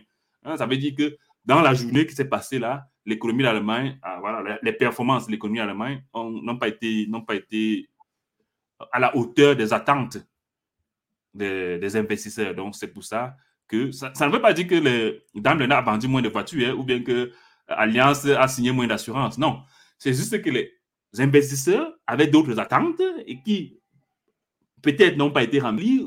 Ça peut être logique ou pas, hein, mais ça baisse. Hein, parce que l'évolution des coûts d'une entreprise ne dépend pas forcément comment l'entreprise opérationnellement fait. Ça dépend aussi beaucoup de ce que les gens attendent. Hein. On attend, on dit, ah, Daimler, ou bien, vous voyez un peu ce que je veux dire. Donc, ce n'est pas toujours logique. On va par exemple dire, tiens, je prends par exemple, on va dire oh, je prends un exemple extrême, hein. euh, le, le, chef de Daimler est accusé dans un truc de corruption. Ça a quoi avec dis corruption privée, hein, donc il a lui-même, ou bien il a divorcé même sa femme. On dit comme ça. Donc le chef de Daimler a divorcé sa femme. Le coût de Daimler baisse. Le, chef de Daimler divorce sa femme. Ça a quoi avec le nombre de voitures que Daimler vend? Vous voyez un peu qu'il n'y a pas toujours une certaine logique dans ça. Et dans la plupart des cas, c'est le cas. Donc, les coûts ne baissent pas parce que Daimler vend moins ou bien a un retard par rapport à ses concurrents, mais parce que subjectivement, beaucoup de gens ont certaines perceptions, certains trucs, et ils évaluent en disant que non, je vends, je ne veux plus. Et le fait que quand certains se débarrassent, ça veut dire que les coûts vont, baisser. Pourtant, ce n'est pas toujours logique. Daimler va vend toujours les voitures comme ils ont toujours vendu, la technologie qu'ils ont, ils ont toujours l'avance qu'ils ont. Mais les gens ont d'autres perceptions et ça va, quoi. Donc, donc, je revenais encore sur le DAX. Donc, un index, par exemple, c'est comme le DAX, il y a 40 entreprises qui dit, OK, ça représente l'économie d'Allemagne. Donc, comme ça, il y a pour l'Europe, et comme ça, il y a pour les pays développés, comme ça aussi, les index, comme ça, a aussi pour les pays asiatiques, il y a même pour l'Afrique, hein, il y a même pour l'Afrique de l'Ouest. Hein, donc, cette région. Et il y a même par secteur, pour dire le secteur automobile, il y a un index qui représente le secteur automobile, un index qui représente le secteur pharmaceutique, tu vois un peu? C'est comme ça des, des véhicules Hmm? Là où on dit que, bon, OK, je prends un exemple du secteur automobile, on va dire que, bon, secteur automobile, on va parler Daimler, Tesla et tout, et tout, et tout. C'est pour, je quoi, pour donner la température du secteur automobile. Hmm? Donc, ça si tu achètes un ETF du secteur automobile, hmm? Donc tu vas investir, tu vas donner 10 euros, 50 euros, 25 euros, d'autres vont donner 1 million, d'autres vont 100 000. On va investir dans ces entreprises-là. Et ce qui va se passer, c'est que la performance de toutes ces entreprises-là, globale, hein, il y a d'autres qui vont faire le plus, d'autres qui vont faire le moins, Zoom, zoom, zoom, zoom, on va faire plus, minus, calcul, on m'a dit que bon, ok, ça a donné plus 10%, ça a donné moins 5%. Hmm, plus 10%, on te donne le bénéfice, moins 5%, ok. Tu peux vendre, tu sors, hmm, en termes de liquidité, c'est ça ce qui est bien sur la bourse, rien n'est pas bloqué pour dire que, ok, tu peux seulement vendre après trois mois. Tu peux acheter, appuyer le bouton vendre, acheter aujourd'hui, à peine le bouton est actif, tu as pu encore vendre. Donc les ETF sont assez, assez liquides, quoi. Donc il n'y a pas d'argent. De, euh, euh, euh, bloqué. Maintenant, est-ce que ça peut être négatif? Bien sûr que dans tout business, ça peut être négatif. Actuellement même, actuellement sur le marché, hmm, c'est négatif. La plupart des index sont négatifs à cause de plusieurs choses. Il l'inflation, il y a la guerre en Ukraine. Hmm, mais ça ne veut pas dire que tous les index sont négatifs. Hmm? Il y a des index qui sont positifs. Si je prends par exemple l'index qui représente l'armement, parce que c'est un période de guerre, bah, ils font du business. Quand il y a guerre, ils font du business. l'index des, énergies, parce qu'actuellement, il y a une crise énergétique, les prix ont flambé. Actuellement, ils font du business. Mais il y a d'autres secteurs, ou bien à la période de Corona, le secteur qui marchait bien, c'est le secteur de la pharmacie. Ils ont beaucoup eu d'argent. En même temps que Corona, on, fait de, on essaie de, de, les règles là. OK, d'autres sont, je n'ai pas regardé, mais je suppose qu'ils ne sont, même s'ils ne sont pas dans le minus, ils ne sont plus assez positifs que comme il y a six mois. Hmm? Donc oui, tu peux faire le truc. Mais pour l'investisseur, M. Michou, hmm, qui investit dans le long terme, une baisse d'aujourd'hui, d'un mois, trois mois, c'est Scarnex. Parce que M. Michou doit penser qu'elle investit en bourse à minimum 15 ans. Hmm, c'est ce que les statistiques disent maintenant des, des, des, 70 dernières années. M. Michou, il n'y a aucun intervalle des 70 dernières années, là où quelqu'un a investi 15 ans, donc vous prenez n'importe quelle période de 15 ans sur les 70 dernières années, quelqu'un a perdu en bourse. Ça ne veut pas dire qu'on gagne seulement sur quand on a 15 ans. Il y a d'autres qui ont investi un an, ils ont gagné. Je prends par exemple l'année passée. L'année passée, la bourse a fait, le, le MSC World a fait quoi, quoi, autour de 30-33%. Donc celui qui a mis 100 euros 1er janvier 2021 et a retiré le 31 décembre 2021, il a eu 130 euros. Il n'a pas perdu. Hmm? Par contre, celui qui a mis ce 100 euros 1er janvier 2022, si l'année-ci, si on regarde aujourd'hui, je ne sais pas quel minus, les index, les, minus sont autour de 5-6%. Actuellement, il a un minus. Mais c'est un minus comptable. Aussi longtemps qu'il ne vend pas, qu'il dit que, je vends, ce n'est qu'un minus, je vais dire virtuel. Ce minus sera réel le jour qu'il va vendre pour dire que redonne-moi mon argent. Donc, on va lui donner 5%, 5 de 10 de 100 euros, on va lui donner 95 euros. Hmm, donc, actuellement, tant que, entre c'est dans l'ordinateur, ce n'est qu'un minus comptable. Ce n'est pas encore un minus réel. Combien de temps cette phase de baisse va durer? Je ne sais pas. Et personne ne peut le savoir. Ça peut durer un mois, deux mois, ça peut même durer toute l'année. C'est normal. Comme je dis, objectif, au moins 15 ans. Chaque année que tu passes sur les marchés boursiers, diminue tes statistiques de perte. Hmm? Celui qui a passé un an ses statistiques de perte sont plus élevées que celui qui est là depuis deux ans. Celui qui est 15 ans de toute façon ne peut pas perdre parce qu'à un moment, même si actuellement c'est un minus, il a pas, donc ça a d'abord cru, cru, même ça baisse, hein, ce n'est pas baissé jusqu'à ce qu'il a perdu. Vous voyez un peu ce que je veux dire? Donc ça a cru peut-être à plus, je ne sais pas combien, plus. Généralement, on dit que tous les 7 ans, tu doubles. Donc ça veut dire que tous les 15 ans, tu, tu me fais un fois 4. Donc ça veut dire que tu as fait 400%. Et après, si tu as une baisse de 10% sur 400% que tu as déjà eu, who cares? Et c'est pas un peu si la question est répondue. Après, l'autre qui demandait, j'ai parlé de vêtements papier. Vêtements papier, c'est juste. Vêtements papier, si on décortique un papier, en fait, vêtements papier, le bon, comme la traduction en français, un papier qui a la valeur. Parce général, à l'époque, quand on achetait les actions, quand tu achetais une action dans les années, c'est pas 60, là, quand tu achetais une action, on te donnait un papier avec le montant que tu as, ton action, tu as acheté l'action de 5, l'action, c'est vaut 50 euros, on te donnait un papier ça avait de la valeur. Et ce papier-là, tu pouvais aller chez n'importe quel créancier, lui dire, écoute, j'ai l'action de Daimler, 50 hmm, euros, et je crois qu'actuellement, ça, ça va une valeur de, 5, de 100 euros. Donnes le papier, tu me donnes 100 euros, et c'est toi qui tu détiens le papier là maintenant. C'est pour ça qu'à l'époque, on appelait ça vert papier, donc un papier qui a de la valeur. Hmm? Donc, un, vert papier, c'est un papier qui, voilà, un papier qui a de la valeur. Voilà. Et maintenant, ça a la valeur par rapport à à quoi? Peut-être parce que tu es, détenteur d'une action. Ça peut être euh, la valeur parce que tu détiens les dettes de l'État, parce qu'on peut investir aussi sur les dettes de l'État. On peut emprunter l'argent à l'Allemagne. Hein? On peut emprunter l'argent à l'Allemagne. Hmm? Donc, et l'Allemagne te donne un papier qui dit que, oui, voilà, tu nous as donné l'argent et nous, on te doit. Et ce papier-là, tu peux marcher dans toutes les banques, partout, partout, pour dire que, bon, l'Allemagne a mon argent. Je te donne le papier si tu me donnes l'argent et tu peux récupérer le jour que tu veux l'argent à l'Allemagne. C'est pour ça qu'à l'époque, en fait, la bourse se passait. Donc, c'était pas trop smartphone et tout.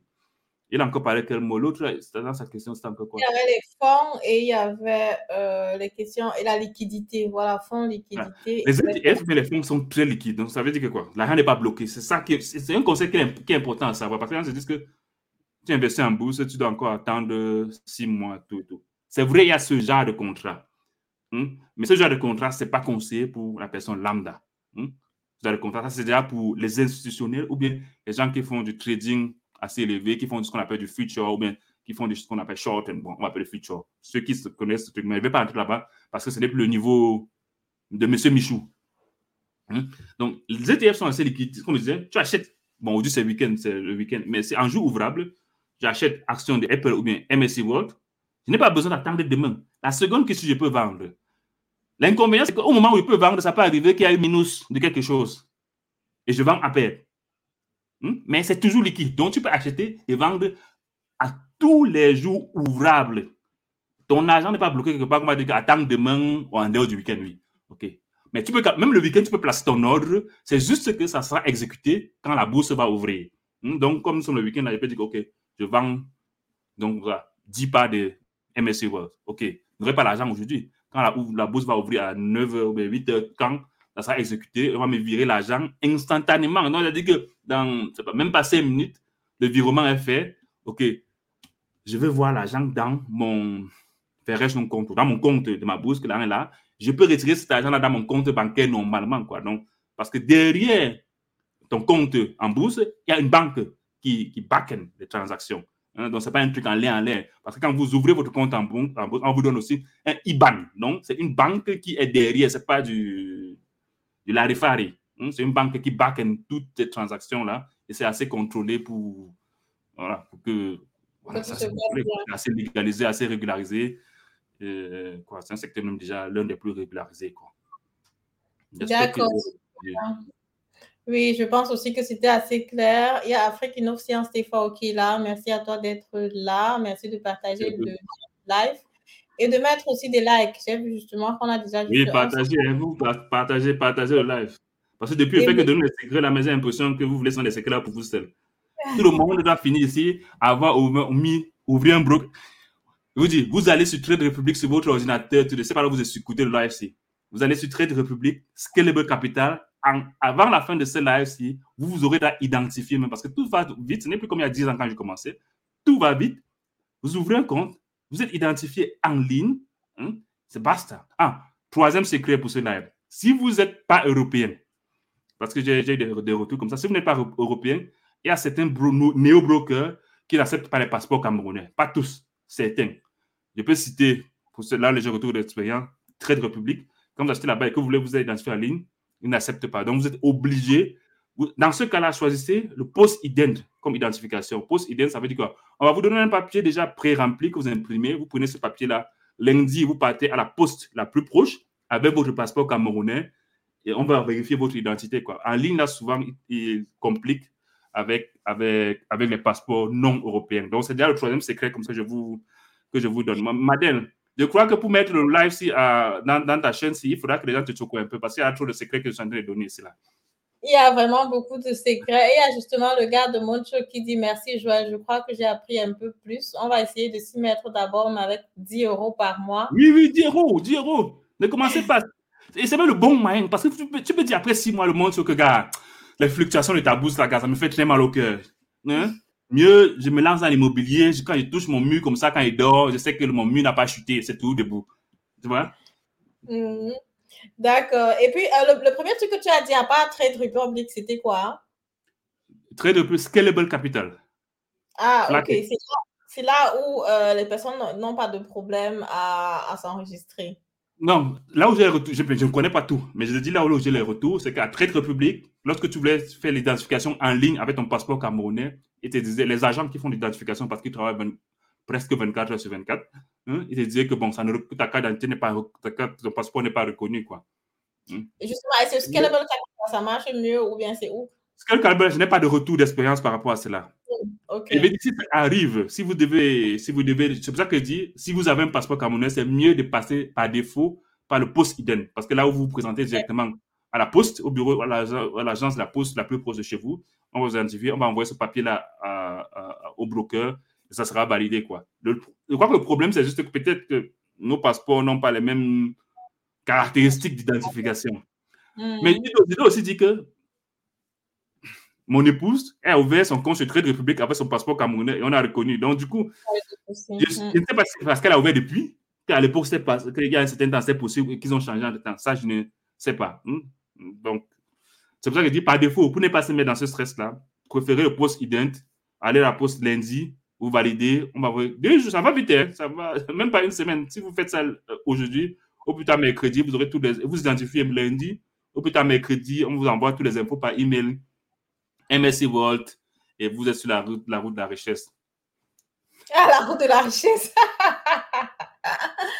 Mais il y a une question euh, ici que le gars de tu avait posée dans un de partie. Il demandait quelles sont les conséquences d'une baisse euh, sur mon investissement. Les conséquences, c'est que tu vas avoir moins d'argent naturellement quand ton investissement. Oui, ça sera une baisse comptable. C'est une baisse comptable. Aussi longtemps que tu ne vends pas, euh, tu n'as pas encore perdu. Hein? Elle a... Oui, elle n'a encore qu'une baisse comptable.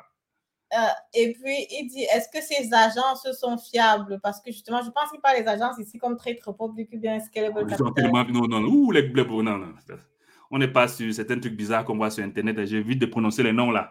Non, non, non, non, non, non. Pas, il ne faut pas se mélanger. Il ne faut pas mélanger. Ce sont des trucs assez, régulés. assez régulés. Hein. Les, que ce soit Flatex, Trade Republic, Scalable Capital, euh, euh Smart Broker, Desiro, ou même parce qu'à la fin, c'est que ces néo-brokers font, c'est qu'ils font le travail qu'une banque normale fait. C'est juste que les banques normales coûtent plus cher. Hmm? Et qui veut dire coûte plus cher, ça veut dire aussi qu'ils grignotent tes rentabilités. Quoi. Hmm? Donc, c'est pour ça que je dis, allez chez les néo-brokers. Pourquoi est-ce que tu dois donner, en fait, pourquoi est-ce que tu dois donner une partie de tes, de tes gains à quelqu'un, en fait? Pourquoi? Si tu, peux le faire sans le donner, quoi. Don't? Bon, après, il y a mm. les gens qui aiment voir son banquier face à face. Hein, après, il y aura toujours les gens comme ça. Hmm, tu, veux, tout faire avec ton banquier, les yeux dans les yeux. Ok, va chez ton banquier de confiance. Quoi. Mais la réalité, c'est que ton banquier aussi, lui, quelqu'un doit bailler sa poche. Et sa poche ne vient pas du ciel. Ça vient de la rentabilité que tu, que tu auras eu. Il va prendre sa part. Si pour toi, c'est OK qu'à peu près un tiers de tes gains pour payer la poche de ton conseiller bancaire, ah, pas de problème. quoi. Mm. Et euh, il dit qui sont ceux qui décident si ça baisse ou bien si ça monte? Je crois que ça dépend du nombre de personnes. Je, prends, je prends un exemple. Hmm. Je prends un exemple assez, assez, assez banal. On a entendu que le chef de Daimler, le boss, Seche, il s'appelle Seche, que voilà quoi, il ne fait pas bien ses déclarations d'impôts. Privé, hein, ce n'est pas des déclarations de Daimler. Ça va baisser. Est-ce que parce que le chef Daimler ne fait pas bien sa déclaration d'impôt que Daimler vend les mauvaises, mauvaises Mercedes ou bien. On dit qu'il n'est pas, pas, sérieux, donc du coup, il va aussi mal gérer Daimler. Donc du coup, les gens. Voilà, les gens, parce que les gens font les projections. Que, ah, ok, si, si, même dans sa vie privée, il ne fait pas bien sa déclaration d'impôt, ça veut dire qu'il il, gère aussi mal Daimler. Je commence à avoir peur de la société Daimler. Ce qui, ce qui n'a rien à voir avec ça. Parce que ceux qui contrôlent, il, ne peut pas tout décider, même s'il est le, chef. Il y a tout un mécanisme pour contrôler, même si tu es le chef, un mécanisme pour que tu ne fasses pas les bêtises. Parce que tu es chef là parce que les actionnaires ont accepté que tu es chef. Parce que quand il y a assemblée générale, comme actuellement, c'est les assemblées générales des entreprises, si on ne devrait pas, on te met dehors. Ça, ne blague pas, quoi. Donc, si on pense que. vous voyez un peu ce que je veux dire. Donc, je ne dis pas que les baisses ne sont pas toujours justifiées. Je prends un exemple. Netflix, récemment, quand début de mois, quand la semaine a dit Netflix a a perdu 200 000 euh, abonnés. Ça, c'est réel. Hein? Si tu perds 200 000 abonnés, c'est un business réel. Donc, ça veut dire que, OK, tu as un problème à acquérir de nouveaux abonnés, c'est-à-dire à générer beaucoup d'argent. C'est normal que les gens disent que, bah, on commence à se poser des questions sur ton business. Et les gens disent, OK, bon, si, si, si, si actuellement ça coûtait, disons un exemple, 30 euros, je préfère vendre à 25 euros parce que je ne crois plus que tu pourras, voilà, tu vas continuer sur le long terme. Hein? Ça, c'est réel, ça, c'est explicable. Mais il y a beaucoup de choses qui ne sont pas logiques dans la baisse des cours. Hmm? On a vu le gars, de, on a vu Elon Musk, je sais pas si quoi, rouler dans une voiture non électrique. Du coup, le, coût de Tesla baisse. Vous, voyez ce que je veux dire? il, y a, y a beaucoup de choses logiques qui peuvent expliquer la baisse. Et généralement, cette baisse, c'est la période ici. Parce que c'est la période là où les entreprises doivent justifier le chiffre, doivent faire les projections c'est public. Si vous, voulez le, rapport de l'Assemblée générale de, Netflix, c'est disponible, c'est pas caché. Vous ne savez pas quand ça aura lieu, c'est public, vous allez sur le site, vous savez les chiffres, ils vous disent, ils vous donnent les prognoses, les prévisions, les chiffres d'affaires, comment ils gagnent de l'argent. C'est assez transparent. Hein. Donc, les gens lisent ces infos-là, ont ces infos-là, et commencent à se dire que est-ce que je peux continuer à croire à cette business-là? C'est un peu comme le vendeur de, de, de, de, ou de beignets haricots. Si Mamie Makala, pendant l'année passée, elle a beaucoup vendu. Et que si tu veux actionner, être actionnaire, c'est elle va te dire que regarde, moi je vends bien, hein, moi je fais le chiffre. Donc si tu veux actionner moi, je vais te vendre le coût d'action très cher. Et c'est justifié. Et tu vas aussi accepter que, oui, Mamie Makala vend très bien. L'année passée, elle vend beaucoup, elle a eu beaucoup de clients. L'année d'avant, encore beaucoup. Donc, son nombre de clients ne fait qu'augmenter. C'est normal que le coût pour être actionnaire chez Mamie Makala, que je paye cher. Hmm? Hmm. Mais un jour, au cours de l'année, elle doit faire le bilan. Elle va dire, ah, cette année-ci, mon nombre de clients a été divisé par deux. La question que tu vas te poser, est-ce que Mamie Makala sera capable de reprendre le business? Est-ce que je peux être, continuer à être actionnaire de Mamie Makala? Toi, tu dois te répondre à cette question-là. Beaucoup de gens m'ont dit que, gars, si tu as ton nombre de clients à diviser par deux, je ne crois plus en ton business. Je veux sortir. Quand je vends mes actions au premier venu, mais celui qui me donne même un, franc, je prends, je pars. Il ne pouvait pas rappeler que de tout perdre parce que tu ne crois plus au business de Mamie Makala. Hmm? Mm. Mais tu peux entendre que la voisine de Mamie Makala, qui n'est pas Mamie Makala, hmm? on a entendu que dans son haricot, elle met l'huile périmée. les, gars qui vont dire que non, non, tu les beignets là, je ne veux plus moi là, je vends ça parce qu'on ne sait pas, peut-être Mamie Makala, elle m'a fait ça. Il n'a aucune preuve, hein. mais comme on a entendu que la voisine qui vend aussi les beignets au quartier, son huile est bizarre, il dit qu'il pouvait vendre, s'il était actionnaire, qu'il pouvait vendre à peine. Vous voyez un peu, pourtant, ce n'est pas logique. Mm. Donc, on revient à dire qu'il y a des explications logiques, il y a des explications moins logiques. Mais la plupart des temps, c'est des explications moins logiques. Mm. D'accord, c'est super. Donc, je suis déjà vraiment satisfaite. Le live se passe vraiment très bien. Je crois qu'il y a beaucoup de personnes qui sont dans le chat et qui ont déjà un peu bien compris comment euh, l'investissement en bourse se passe. L'investissement immobilier aussi, naturellement, c'est quelque chose que je priorise, mais on a toujours la possibilité de diversifier, surtout qu'on peut commencer aussi avec l'investissement en bourse à très peu coût. Euh, je vais juste te poser une dernière question rapidement avant qu'on aille sur le dernier volet de la soirée qui était donc de savoir comment est-ce qu'on rentabilise, donc on sait peut-être qu'en immobilier, euh, l'immobilier déjà en rentabilité, on est plus élevé qu'en bourse. Mais avant, une question, euh, quel software utilises-tu pour tes finances à toi? Bon, je crois que c'est... pas trop avec la bourse. mes finances... Ah, je vais beaucoup plus avoir mes finances à moi. ça beaucoup plus mes, mes finances à, à, moi. J'utilise un software. Bon, parce que j'utilise d'abord software. Pourquoi? Les softwares ou bien les outils. Pourquoi? Parce que je suis, je budgétise presque tout ce que je fais. Tout ce que je dépense, même si c'est, tout à l'heure, je suis sorti avec la famille, tout ça doit être noté quelque part. Hein. Alors, pour ne pas, pour, pour, avoir cette traçabilité de ça et pouvoir faire assez souvent des bilans, parce qu'à la fin d'année, je fais, moi et mon épouse, on s'assoit, on regarde comment est-ce que financièrement notre année s'est passée, hein, s'il y a des choses à ajuster, s'il y a des choses à faire, à mieux améliorer, et tout et tout. Hein. Tout ça, pour pouvoir faire ça, on trace tout ça. À l'époque, j'utilisais Excel, un fichier Excel que j'avais fait moi-même. Mais après, j'avais trouvé encore des fichiers Excel encore plus intéressants, comme vous trouvez aussi euh, Ross Handbook, vous trouvez les fichiers Excel gratuits là sur Internet. Hein. Même sur mon podcast, sur ce truc, j'ai mis assez souvent le, fichier que j'ai, que j'utilise toujours aujourd'hui. Ben, moi, je ne l'utilise plus, mais mon épouse, elle l'utilise sur ce fichier Excel là. Mais j'utilise comme j'ai changé de paradigme, j'ai préféré utiliser un software qui s'appelle Money Money je crois qu'il coûte 29 ou c'est peut 9 euros, monnaie, monnaie, comme, vous entendez, monnaie, argent, quoi, monnaie, monnaie, qui est branché à tous mes comptes bancaires hmm, et qui tire toutes les données, aussi bien que, euh, voilà, je n'ai plus besoin de taper manuellement, quoi. Tout mon travail, c'est juste de classifier que, bon, OK, la dépense ici, c'est parce que je suis sorti avec les enfants aujourd'hui, je classifie ça dans telle catégorie. Hier, j'ai acheté l'essence, je mets ça catégorie. Après, même, tout ça, c'est aussi automatisable. Tu peux dire, OK, euh, toutes les dépenses qui viennent des stations d'essence, ça va dans la, dans la catégorie essence. Tout ce qui vient de Aldi, Lidl va dans la catégorie. C'est toi qui décides, quoi. Hein.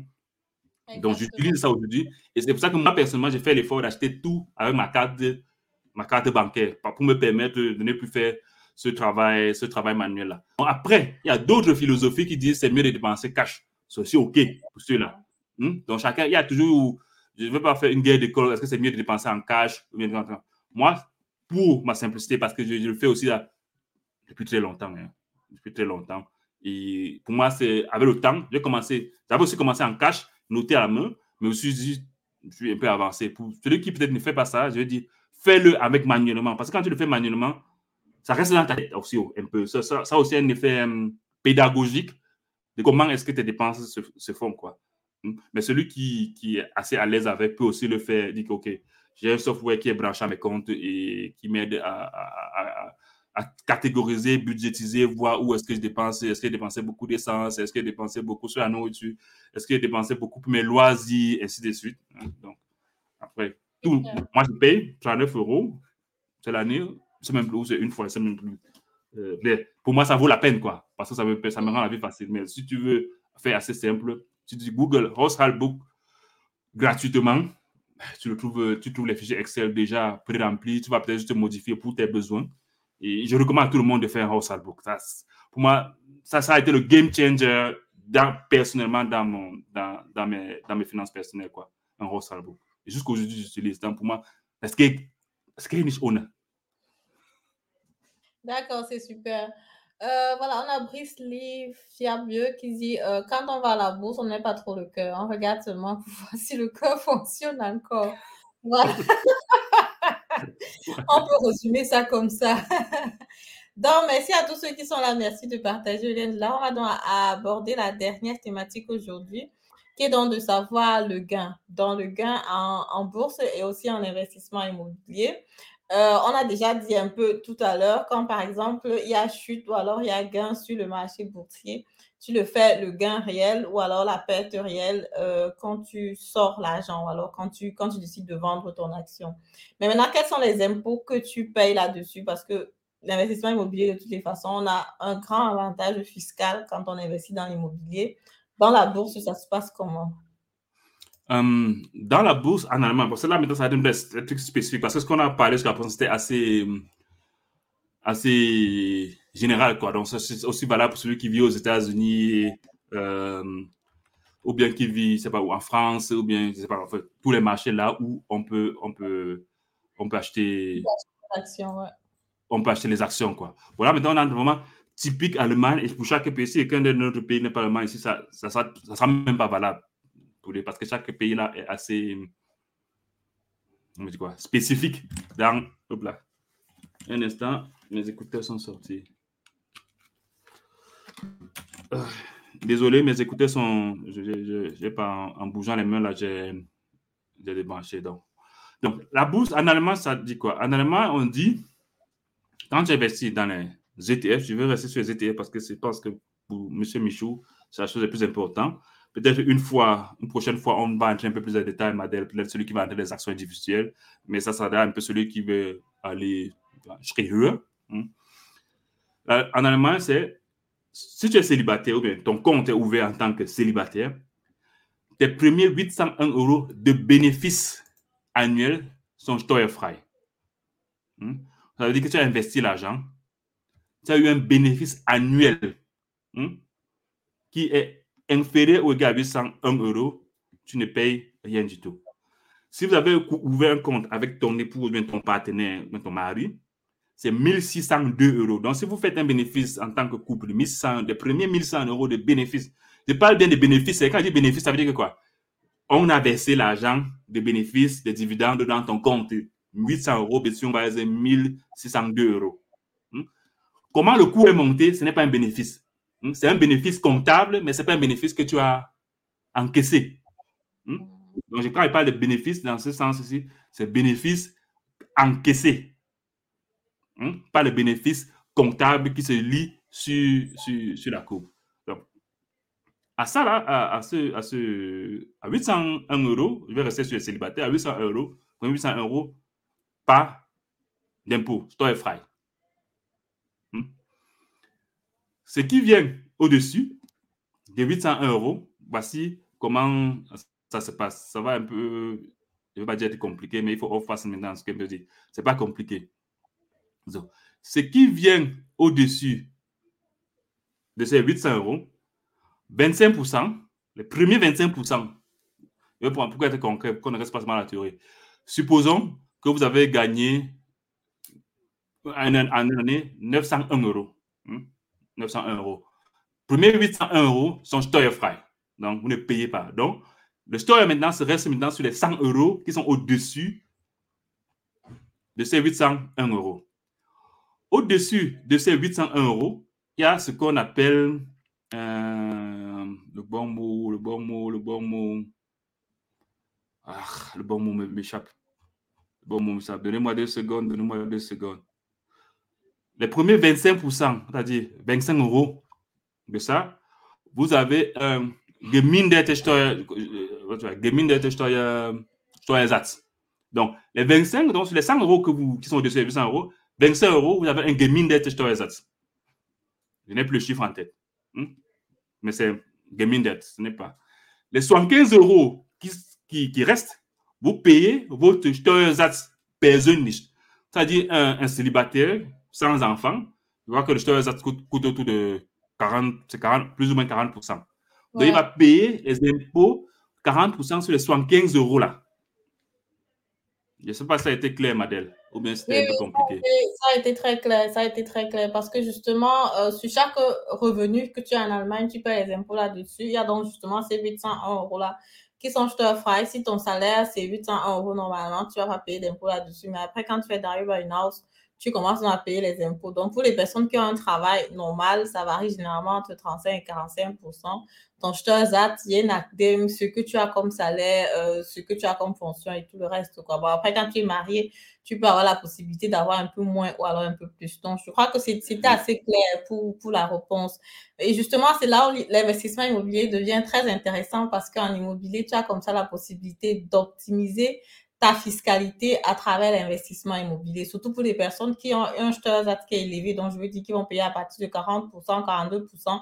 Les Spitzenverdienner, hein, les personnes qui gagnent vraiment beaucoup d'argent, tu as la possibilité d'optimiser ta fiscalité de façon annuelle. Donc, ça veut dire que tu as des entrées et tu fais valoir comme ça toutes les dépenses euh, en fin d'année dans ta déclaration d'impôt. Déjà, les taux d'intérêt que tu vas payer parce qu'effectivement, tu ne payes pas la maison cash, tu payes ayant pris un financement à la banque. Il y a aussi les dépenses, toutes les dépenses relatives à l'investissement immobilier que tu vas faire déclarer en fin d'année. Et aussi après, naturellement, il y a l'amortisation parce que l'État suppose que ton appartement, ton bien immobilier paie en valeur naturellement. Ça, il s'agit seulement du bien immobilier quand tu le mets en location, pas le bien immobilier dans lequel tu habites. Quand, tu habites dans ton, dans ton appartement, dans ta maison, tu ne peux pas faire valoir euh, d'impôts là-dessus, mais il faut que ce soit voilà, un capital lag, un immobilier à but locatif. Et le jackpot aussi, justement, avec l'investissement immobilier, c'est qu'après 10 ans, jusqu'à présent, la loi actuelle, tu peux encore vendre ton bien immobilier frais. Donc, ça veut dire que si tu as acheté le bien immobilier aujourd'hui, je ne sais pas moi, à 100 000 euros et qu'après 10 ans, tu le revends à 150 000 euros, sans tenir compte déjà, tu auras remboursé une certaine partie, tu te rends compte que tu fais naturellement du bénéfice là-dessus comparativement à celui qui a investi dans la bourse. C'est vrai qu'il était actionnaire de Apple ou de je ne sais pas trop quoi. Il allait à la réunion de, de, de des grandes réunions des, des, actionnaires. Bon, après, quand tu es propriétaire aussi, tu vas à la réunion des propriétaires naturellement, mais à la fin, tu fais beaucoup plus de gains que celui qui est dans l'investissement en bourse. Non, non, je dois, te, je dois, te, couper, je dois te couper sur cette dernière phrase très particulièrement. Euh, je dois te couper cette phrase très particulièrement. Statistiques gesehen. Si on regarde, si on prend les périodes de 20 ans et plus, celui qui a fait, c'est pas moi qui le dis, hein, c'est statistique, vous pouvez aussi rechercher ce truc, 20 ans et plus, celui qui a fait sur un ETF diversifié comme MSC World hmm, et celui qui a fait, Monsieur Michou, attention, parce qu'en immobilier, il faut, il faut plus ou moins séparer entre trois profils. Il y a Monsieur Michou qui achète son appartement. Il y a, euh, je dire quoi, Capital Anlage qui a deux, trois appartements. Et il y a Monsieur, je veux être millionnaire dans le secteur immobilier. Celui qui veut être millionnaire le secteur immobilier, il a, un, concept, un concept, une approche assez différente. Là, c'est un entrepreneur. Donc, on peut, on peut plus trop le comparer à Monsieur Michou qui investit en bourse. Hmm?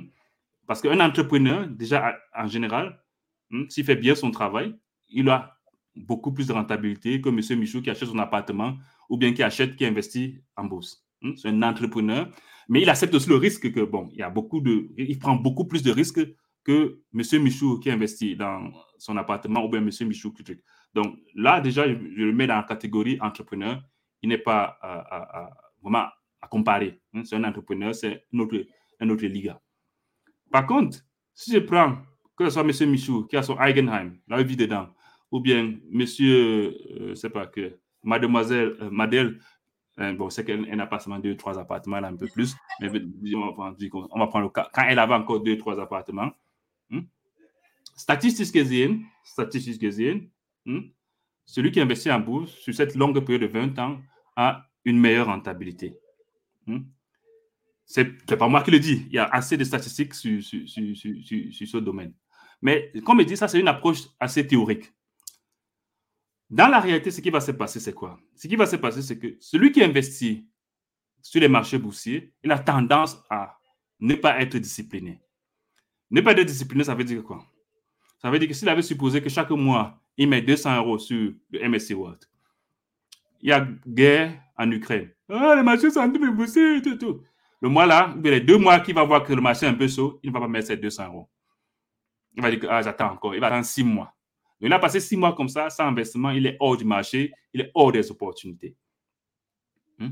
Pendant ce temps, Madeleine qui a ses deux, trois appartements, guerre en, Ukraine, guerre, je ne sais même pas où, inflation est montée, le prix a doublé. Elle doit payer son crédit parce que la banque la discipline. Hein?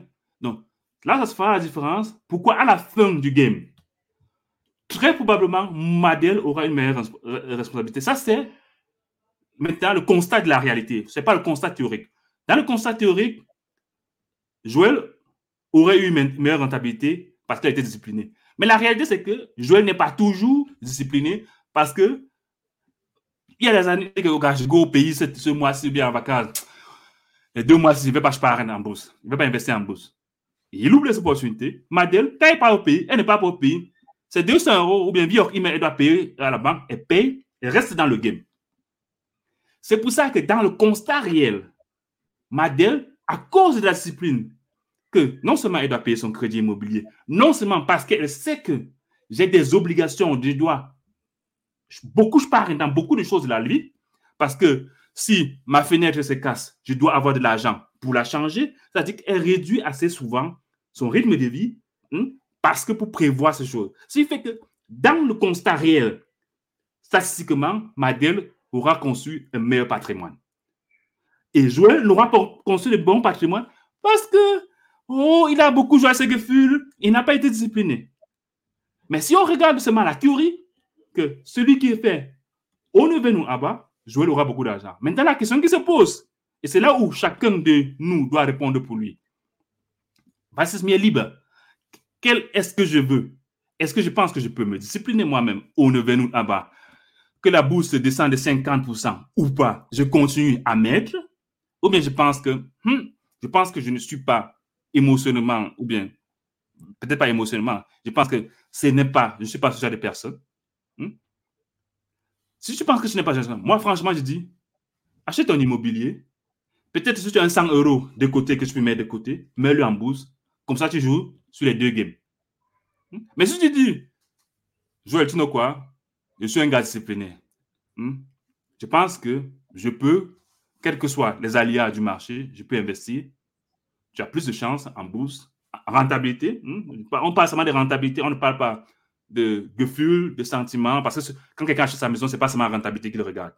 Il regarde aussi, je veux une maison pour ma famille, je veux un bien-être pour moi. Il y a beaucoup de questions de lifestyle, de style de vie qui entrent en jeu, qui n'ont pas de valeur, du quoi, pécuniaire qui n'ont pas de valeur pécuniaire. Il va dire, OK, je veux un jardin, un jardin pour ses enfants. Il va dire, OK, même si c'est, même si, il veut dire quoi? Voilà, il est un peu prêt à dépasser un peu plus. Donc, c'est là que je veux dire, il faut faire, pour moi, je veux dire, mon but, c'est pas de dire, il ne faut pas acheter l'immobilier, il ne faut pas acheter la bourse. Hein. J'ai dit, si pour toi, ton objectif, c'est un objectif de rentabilité et que tu es discipliné, va en bourse. C'est ce que je recommanderais à. Oui, j'avais une petite question parce que là, tu as parlé des études qui ont été faites euh, basées sur 20 ans. Je ne connais pas les études que tu dis, mais si on réduit la période à 10 ans, est-ce si que on la... Si on réduit à peut-être 10 ans, très probablement, l'immobilier est, mieux rentable. Oui, sur les, courtes périodes, oui, sur les courtes périodes, 10 ans, l'immobilier est plus rentable. Oui, définitif. Et maintenant, il y a encore un problème parce que disons qu'on a deux profils, comme on a dit. On a Joël, disons qu'il est conséquent, il est douche et il dit qu'il investit dans la bourse et il a ses 200 euros. Quel que soit ce qui se passe, il met les dents et puis il est tranquille. Bon, mhm. il va être plus que peut-être Madel qui a ses deux, trois appartements. Bon, il y a aussi un, un, un, truc que tu laisses passer. Parce que là, tu parles beaucoup plus du résidentiel. Quand tu parles peut-être du jardin et tout le reste, bon, il faut dire qu'ici, on est sur un profil de quelqu'un qui achète deux, trois appartements vraiment oui, oui, oui, C'est vrai que même pour le locatif, il y a toujours quand même un peu les sentiments parce que quand c'est une ville que tu connais un peu ou que tu as vécu naturellement, ton cœur bat un peu plus pour acheter là-bas qu'une ville que tu ne connais pas du tout. Ça, ça c'est clair. Mais mhm. après, maintenant, quand, euh, quand je regarde aussi les deux, parce qu'il y a le facteur mhm. inflation qu'il ne faut pas oublier. Imagine par exemple que tu mets tes 200 euros de façon conséquente et que tu peux avoir, je ne sais pas moi, comme on a dit que la, la, bourse, après 20 ans, va être devant euh, l'immobilier. C'est juste si la personne est naturellement disciplinée. C'est juste que, bon, celui qui est dans l'immobilier se construit un patrimoine et forcément, à travers le patrimoine qui se construit, il y a aussi une discipline qui se crée dans son comportement comme on, a, on a appris bien, comme on connaît, l'habitude, c'est une seconde, c'est une seconde nature, quoi. Donc, du coup, quand mhm. tu prends le ton à la banque et que tu as un halten, ça, ça, ça, ça colle. Maintenant, mhm. celui qui, qui, a la bourse et qui va gagner, disons, ma expérience soit 10 000 euros et que celui qui est sur l'immobilier, disons, qui va gagner peut-être 50 000 euros. Mhm. Après, maintenant, ce qu'il y a, c'est que celui qui a la bourse, il y a l'inflation aussi qui joue un rôle. Et quand tu es sur l'immobilier, l'inflation est en ta faveur, en fait, parce que ta, en, valeur théorique qui n'est pas réelle, ta dette va perdre sa valeur. Donc, ce qui fait que, et aussi, on a la, la, la, dette qui se rembourse aussi à travers le locataire. Donc, du coup, quelque part, je pense que c'est vrai que tu as dit, bon, sur une échelle de 20 ans, mais je pense que même sur une échelle de 20 ans, euh, c'est quand même knap. oui, ça, je, sur ce sujet-là, j'ai dit d'être très, euh, quoi, très, quoi, on dit quoi, très très tranchant. Pourquoi?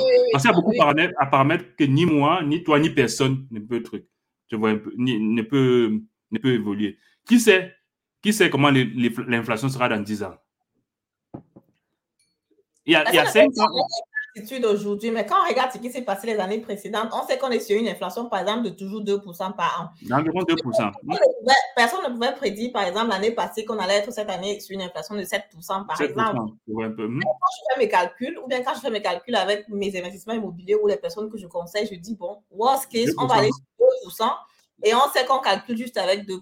Bon, voilà, ces 2% sont lissés. ces 2% sont lissés sur, que ça soit aujourd'hui 7%, l'année passée, c'était même pas 1%, c'est pas ce que je veux dire. Mais lycée, lycée, c'est 2%. Donc, ça veut dire que pour moi qui suis en bourse, que ça soit aujourd'hui 7%, mais avant, c'était presque 0%. C'est pas ce que je veux dire. Pour moi, l'inflation, jour J, n'a pas d'importance. Tu comprends pas ce que je veux dire? L'inflation, jour J, aujourd'hui, que 7% n'a pas d'importance. Parce que l'année passée, c'était 0%. Mais tout ce que je sais, c'est que lycée, sur 20 ans, on sera dans la moyenne de 2% qu'on connaît. Tu vois un peu? Je veux dire, tu n'augmentes pas ton loyer de 7% parce que l'inflation monte. Je veux dire, mon, mon bail ne m'a pas, pas appelé pour me dire que, gars, l'inflation est montée de 7%, j'augmente ton, ton, loyer, tu vois un peu? Mm. Il ne l'a pas fait. Tu vois un peu? Et comme l'année passée, l'inflation était à zéro, il ne m'a pas, dit, il m'a pas appelé pour me dire que, bon, on va diminuer ton loyer. Ah, c'est clair. Tu, tu, vois un peu ce que je veux dire, non? Mm. On, on, on, liste ça, on liste ça sur les longues durées et on tombe sur notre moyenne de, sur d'autres moyens de 2%. C'est clair que celui qui est sur les intervalles courts, hmm, ça joue un, important parce qu'il va dire, OK, je prends un exemple, les dix dernières années, l'inflation était très bas. Hmm, les dix dernières années, si l'inflation était, très bas, c'était intéressant pour presque tout le monde. Hmm? Donc, ça veut dire que, voilà, les gens ont profité, du moins ceux qui ont investi dans, l'immobilier ont, vraiment profité, ont vraiment profité de ça, parce que de cette inflation-là. Maintenant, supposons que celui qui a commencé, qui a acheté disons, hier, il est déjà dans l'inflation de 7%. Tu vois un peu? Si l'inflation continue comme ça et que dans 10 ans, on n'a pas une moyenne de 2%, ça n'a pas été un bon business pour lui. Parce que l'inflation a été trop élevée sur la courte période qui, est là où c'est lancé dans le business. Tu vois un peu Donc, n'entrons pas dans ce. personnellement, je pense que ce n'est pas ça qui, qui, qui, fait, qui fait la différence parce que comme je dis, si tu as une approche long terme, je dis, celui qui achète son Eigenheim, ce n'est pas pour sortir dans 10 ans. Hmm? Mais la majorité des gens, on peut sortir dans 10 ans, mais la majorité ne sort pas dans 10 ans. C'est celui qui fait dans le capitaine en lag ou bien l'entrepreneur qui est dans cette option. Attention, inflation qui joue, inflation qui ne joue pas. Tu vois un. Parce que moi aussi, qui suis dans l'immobilier, euh, dans, la bourse, je peux faire comme M. Michou, qui dans son Eigenheim, me dit que j'ai un ETF et je dors. Tu vois un peu. Je sais que 12 DG, j'aurai dans mes 7-8%. Mais est-ce que c'est seulement ça qu'on peut avoir en bourse on, peut avoir plus. Hein? Là, maintenant, tu dois maintenant entrer dire que, bon, que je veux plus, ça veut dire que je dois mettre plus d'efforts. Peut-être, je peux établir une stratégie en fonction de mes connaissances, investir un peu plus de temps pour dire comment est-ce que j'investis? En plus de mes ETF, est-ce que j'achète des actions individuelles pour essayer de, on dit pour superformer les rentabilités moyennes de 7-8%. Tu commences à réfléchir. 7-8% qu'on a en bourse, ce n'est pas que tout le monde a 7-8%. Ça, c'est Monsieur Michou. Tu vois un peu, qui ne veut pas se casser la tête? Là, c'est 7-8%. Qu'on pleuve, une neige, n'a pas besoin de réfléchir que comment est-ce que je dois faire, quelle action acheter. Là, c'est 7-8% avec un ETF. Hein? Mais naturellement, il y a des gens qui ont plus que ces 7-8% là. Mais ces gens-là, ils investissent, ils pensent un peu plus, ils commencent à, faire, en plus de leur investissement global bien diversifié, à faire du stock pick. Ils OK, je cherche une entreprise qui pense sous-évaluée, il va prendre la valeur et j'investis dans elle. Mais, Monsieur Michou, comment il fait une étude d'une entreprise? Monsieur, On ne va pas demander ça à Monsieur Michou. Hmm? Monsieur Michou ne va pas demander ça. C'est celui qui dit, OK, je veux plus que ces 8%-là. Je commence à réfléchir, à faire des analyses des entreprises là où je peux investir. Et j'espère que je tombe sur les bonnes entreprises qui, sur la durée, vont me permettre d'avoir au-delà de 7-8%. Dans ce profil-là correspond à celui qui va dire, en plus de mon Angenheim, j'ai deux, trois appartements, je commence à voir comment il fait mes placements pour avoir un peu plus, quoi. Tu vois un peu? Donc, euh... oui, oui, on comprends. Là, tu as un peu euh, les deux profils. Donc, que ce soit celui qui investit dans la bourse ou celui qui investit dans l'immobilier. Vraiment comme les personnes qui sont novices et qui ne veulent pas vraiment faire beaucoup pour pouvoir gagner plus et ils prennent vraiment juste la rentabilité de base. Moyenne, oui. Euh, moyenne. Dans ce cas, ça se comprend. Mais euh, voilà, comme on a dit dans le deuxième volet du live, je pense que voilà, rentabiliser en immobilier, c'est un peu plus facile parce que la compréhension de l'investissement immobilier, ça va un peu plus vite que la compréhension de la bourse, par exemple. Donc, non, je ne reste, reste, pas satisfait. Je pense que l'immobilier est tangible. Hmm? Oui, l'immobilier est tangible. Il est, il, est, il est, indéniable que c'est tangible. Hmm? Je ne connais pas, je n'ai pas d'expérience. Toi, toi qui as l'expérience? Est-ce que c'est évident d'une personne lambda dire, OK, je vais acheter mon Eigenheim? Est-ce que sur le long terme, est-ce que j'ai une rentabilité moyenne de 7% Est-ce que j'entre comme ça et dis, OK, je veux Eigenheim si, ou bien qui respecte deux, trois critères intéressants là, est-ce que j'ai une rentabilité de 7% Ou bien moyenne sur 20 ans, annuel moi, je pense que tu as une rentabilité. Si on regarde les 10 précédentes années, tu as une rentabilité qui est largement au-dessus de 7-8%. Oui, mais tu as regardé 10% l'année. L'année, j'ai dit que l'ETF, l'année passée, a fait 35%. On ne va pas seulement dire, oh, 7% dont je parle, c'est se dit 20-30 ans. Parce qu'il y a des années là où tu fais des baisses, les années là où ça fait 30% comme l'année passée, tu vois un peu, non? Mais globalement, sur 20-30 ans, pour une personne, pour M. Michou, sur le profil de M. Michou, hein, qui a acheté son Eigenheim sur 20-30 ans, hein, est-ce que M. Michou qui achète son appartement sur 20, 30 ans, hmm, qui ne veut pas se casser la tête, a 7, 8%, sans faire d'efforts particuliers? Parce que j'ai dit, un ETF que j'investis chaque mois, je ne fais pas un effort particulier. Mes premiers efforts, c'est comprendre quel est l'ETF que je dois investir. Je mets mes 100 euros et je, mets, je peux dormir, quoi. Tu vois un peu? Est-ce que M. Michou, tu vois un peu ce que je veux dire, quoi? Monsieur Michou, pour qu'il ait 7, 8% de rentabilité, il doit faire plus.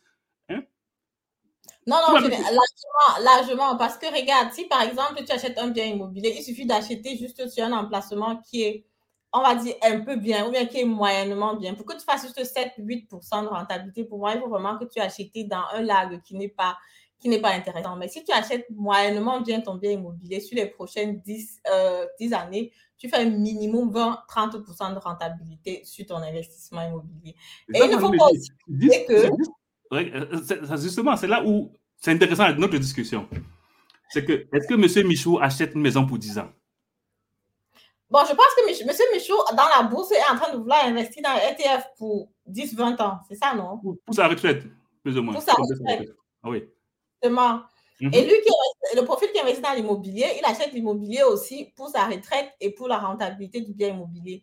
Et ce qui est aussi en immobilier, naturellement, c'est que avec ton cash, tu arrives à. C'est un levier puissant, en fait. Parce que même si on, on investit aujourd'hui, que M. Michou prend 10 000 euros, il met dans l'immobilier, après, il peut scalir la valeur du bien immobilier, il peut utiliser pour acheter d'autres biens immobiliers. Mais toi qui es en bourse, tu n'as pas vraiment beaucoup de flexibilité. Tu es seulement en bourse, par exemple. Ça veut dire que c'est seulement en bourse. Tu vois, par exemple, disons que j'achète un bien immobilier aujourd'hui qui coûte 100 000 euros et qu'en 3 ans, en 4 ans, ça a pris en valeur. Disons que ça a pris 20 000 euros, ça a pris 30 000 euros en valeur. Je peux hypothéquer cette maison-là pour prendre un autre bien immobilier. Maintenant, toi qui es en bourse, tu, ne, tu, tu, peux juste euh, ressortir ton argent. Je pense que quand tu Non, peux prendre ce qu'on appelle un Lombard Credit. Lombard Credit, ce qu'on appelle Lombard, en français, on appelle ça Lombard. Euh, le bon terme en anglais, c'est. Ceux qui, ont, ceux qui ont les comptes, ceux qui ont, ceux qui ont les comptes en allemand, vous allez remarquer quand, quand vous ouvrez votre compte, vous voyez la valeur de votre bien et vous voyez la hauteur du crédit que la banque peut vous offrir. Il y a deux chiffres. Hein. Ceux qui, ont les, qui sont chez les brokers là. Vous pouvez prendre un crédit. Donc, suppose que j'ai une somme, 1000 euros, que j'ai investi dans la banque. La banque, la banque qui back tes transactions peut dire on peut te donner un crédit, je donne un chiffre, hein, ça dépend des banques. On peut te donner un crédit de 500 euros. Donc, je peux prendre les 500, ces 500 euros-là, je réinvestis encore sur les 1000 euros qui sont déjà là, je suis à 1500 euros. Donc, tu vois un peu ce que je veux dire? J'augmente la valeur. Attention, bien sûr qu'il y a des conditions liées à ce crédit-là. Que si la banque va dire, en général, la banque va dire, si on constate que sur les marchés, il y a une baisse d'un certain nombre de pourcents, nous, on va vendre parce que nous, on veut récupérer, on veut, on veut sécuriser nos 500 euros. Tu vois ce que je veux dire, non? Mais là, ça avance, ça avance à celui qui, celui qui veut aller plus loin que M. Michou. Hmm? Va dire, OK, la banque peut m'offrir, parce que j'ai un lombard, j'ai la possibilité de prendre un lombard crédit sans remplir les conditions. C'est ça qu'il avait les lombards. C'est que lombard crédit, j'espère que c'est le, le, bon, le bon mot. Lombard de crédit, le lombard crédit. Et puis dit, OK, mon lombard de crédit là, je peux le prendre, je n'ai pas besoin de signer encore un contrat. Je dis seulement lombard crédit, clic, ça, virement dans mon compte. Je prends les 500 euros là, je fais ce que je veux avec. Ça peut être j'investis dans l'immobilier ou bien je, rachète les parts de ceux qui, qui font ça. Et c'est comme ça qu'à chaque fois que mes parts que j'ai investi augmente, mon lombard crédit aussi augmente. Donc, ça veut dire que celui, les banques vont te donner toujours, il y a une proportion. Chaque banque a ses proportions. en, fonction de ce que toi-même tu as déjà investi, la banque te donne la possibilité d'apprendre un lombard crédit à des taux plus intéressants que si je partais prendre le crédit euh, à la banque lambda. La sécurité de la banque, c'est mon investissement qui est chez eux, quoi. Tu vois un peu? Oui, mais je... oh, ok. Donc, donc, donc, donc, donc, il y a aussi, il y a aussi cet effet de levier là dont je n'ai pas parlé, pas parce que c'est un bon sens, mais parce que je dis, il faut faire aussi attention à ça, parce que ce lombard crédit là, ça peut, si tu ne l'utilises pas bien, ça peut te, on peut dire quoi? Ça peut te faire mal, en fait. Parce que si je suppose, un exemple théorique, tu as pris 1000, tu as 1000 euros, la banque t'a donné un lombard crédit, tu as pris un, lombard crédit complet de 500 euros. Ce qui va se passer, c'est quoi? C'est ce que si la banque, si la banque avec, parce que les, les coûts sont presque live, si la banque constate que, oh, il y a une chute qui est en train de venir là, il faut sécuriser, qu'on sécurise nos 500 euros qu'on a donnés au, au gars et vendre tes parts et récupérer ah. ces 500 euros. Parce que c'est ça sécurité, en fait, ton investissement. Donc, vendre, va voir, on, on, risque, on risque de perdre l'argent. Automatiquement, parce que ça le garantie, en fait, c'est ton investissement. Ils vendent ça, ils récupèrent les 500 euros, tu vois un peu, et tu constates que, OK, c'est tu as un crédit de 500 euros, mais tes parts ont été vendues parce que la banque l'a pris pour, pour la sécurité. Mais c'est te demande ou bien il ne te demande même pas avant? Parce que où tu as pris le crédit, de ce lombard crédit-là, il ne te demande plus parce que ça fait partie des conditions de. Pour prendre le crédit, en fait. Pour prendre ce crédit-là, quoi. Oui. Mm. D'accord, c'est intéressant. Et, et, beaucoup et celui qui est même intelligent, pour dire vrai, quand tu atteins un certain niveau d'investissement et que tu es sage, tu utilises ce lombard crédit-là parce que c'est un crédit moins cher par rapport à ce qui est sur le marché. Hmm? Tu vois un peu, non? C'est un crédit qui est moins cher par rapport à ce le marché. Je dis, OK, je le prends, soit pour réinvestir dans ce que j'ai déjà, soit pour dire, je le prends pour m'acheter un appartement, sans que ton investissement que tu as fait, ta list, ne souffre de quelque chose. Tu vois ah, un peu? Ça, ne souffre pas de quelque chose. Et tu vas rembourser ce crédit-là comme si tu remboursais le crédit d'une voiture, quoi. Tu vois un peu? Et pendant ce temps, un, un crédit sans OK, la garantie, c'est ce que tu as investi, mais veut dire sans condition particulière qui back. En fait, quand tu prends le crédit pour ta maison, ta garantie, c'est la maison, en fait. Tu vois un peu? Ce crédit-là, quand tu prends ce crédit, la garantie de la banque, c'est ton investissement qui a déjà qui a été, qui a été, qui est ceux qui s'intéressent, mais comme je dis ça, ce n'est plus le niveau de M. Michou, c'est pour celui qui veut, qui veut aller inscrire au-delà de M. Michou. Tu vois un peu qui dit, voilà une possibilité de crédit dans de bonnes conditions, la garantie, c'est ce qui est investi. Je peux le prendre soit pour d'autres investissements, soit pour ce leverage effet, ou tu comme le, ce leverage effet pour ce qui est déjà investi. Quoi. Super, c'est vraiment intéressant. Tu vois, c'est une information que je n'avais pas. Je croyais que c'était seulement l'immobilier qu'on pouvait leverage un peu plus facilement, ajouter, diversifier et apporter aussi d'autres, ajouter son patrimoine assez rapidement. Donc, il y avait un débat dans le chat par rapport à prendre, par exemple, un bien immobilier de 100 000 euros à Francfort. Bon, on a pensé aussi à faire un truc comme ça, mais je crois que ce serait bien de le faire pour le prochain live. Je crois que c'est Mike Angelo qui a proposé ça. Donc, on prenne peut-être 100 000 euros, on met en immobilier, 100 000 euros, on met en bourse et on essaye de spéculer, on essaye de projeter, on voit euh, quel domaine peut être euh, plus intéressant. Donc, on a Brice Lee Fiague qui dit un investissement immobilier pour soi a aussi beaucoup à voir avec le confort. Oui, j'ai préféré mixer les deux. Je me suis disciplinée dans la bourse et la banque me discipline pour mon crédit immobilier. Justement, la banque ne blague pas. Euh, il, faut, il faut payer l'argent. Quand il faut payer, il faut payer. Donc, on a Smart Just qui dit pour ceux qui, euh, parce qu'avec 100 000 euros, on achète généralement un bien immobilier d'un million.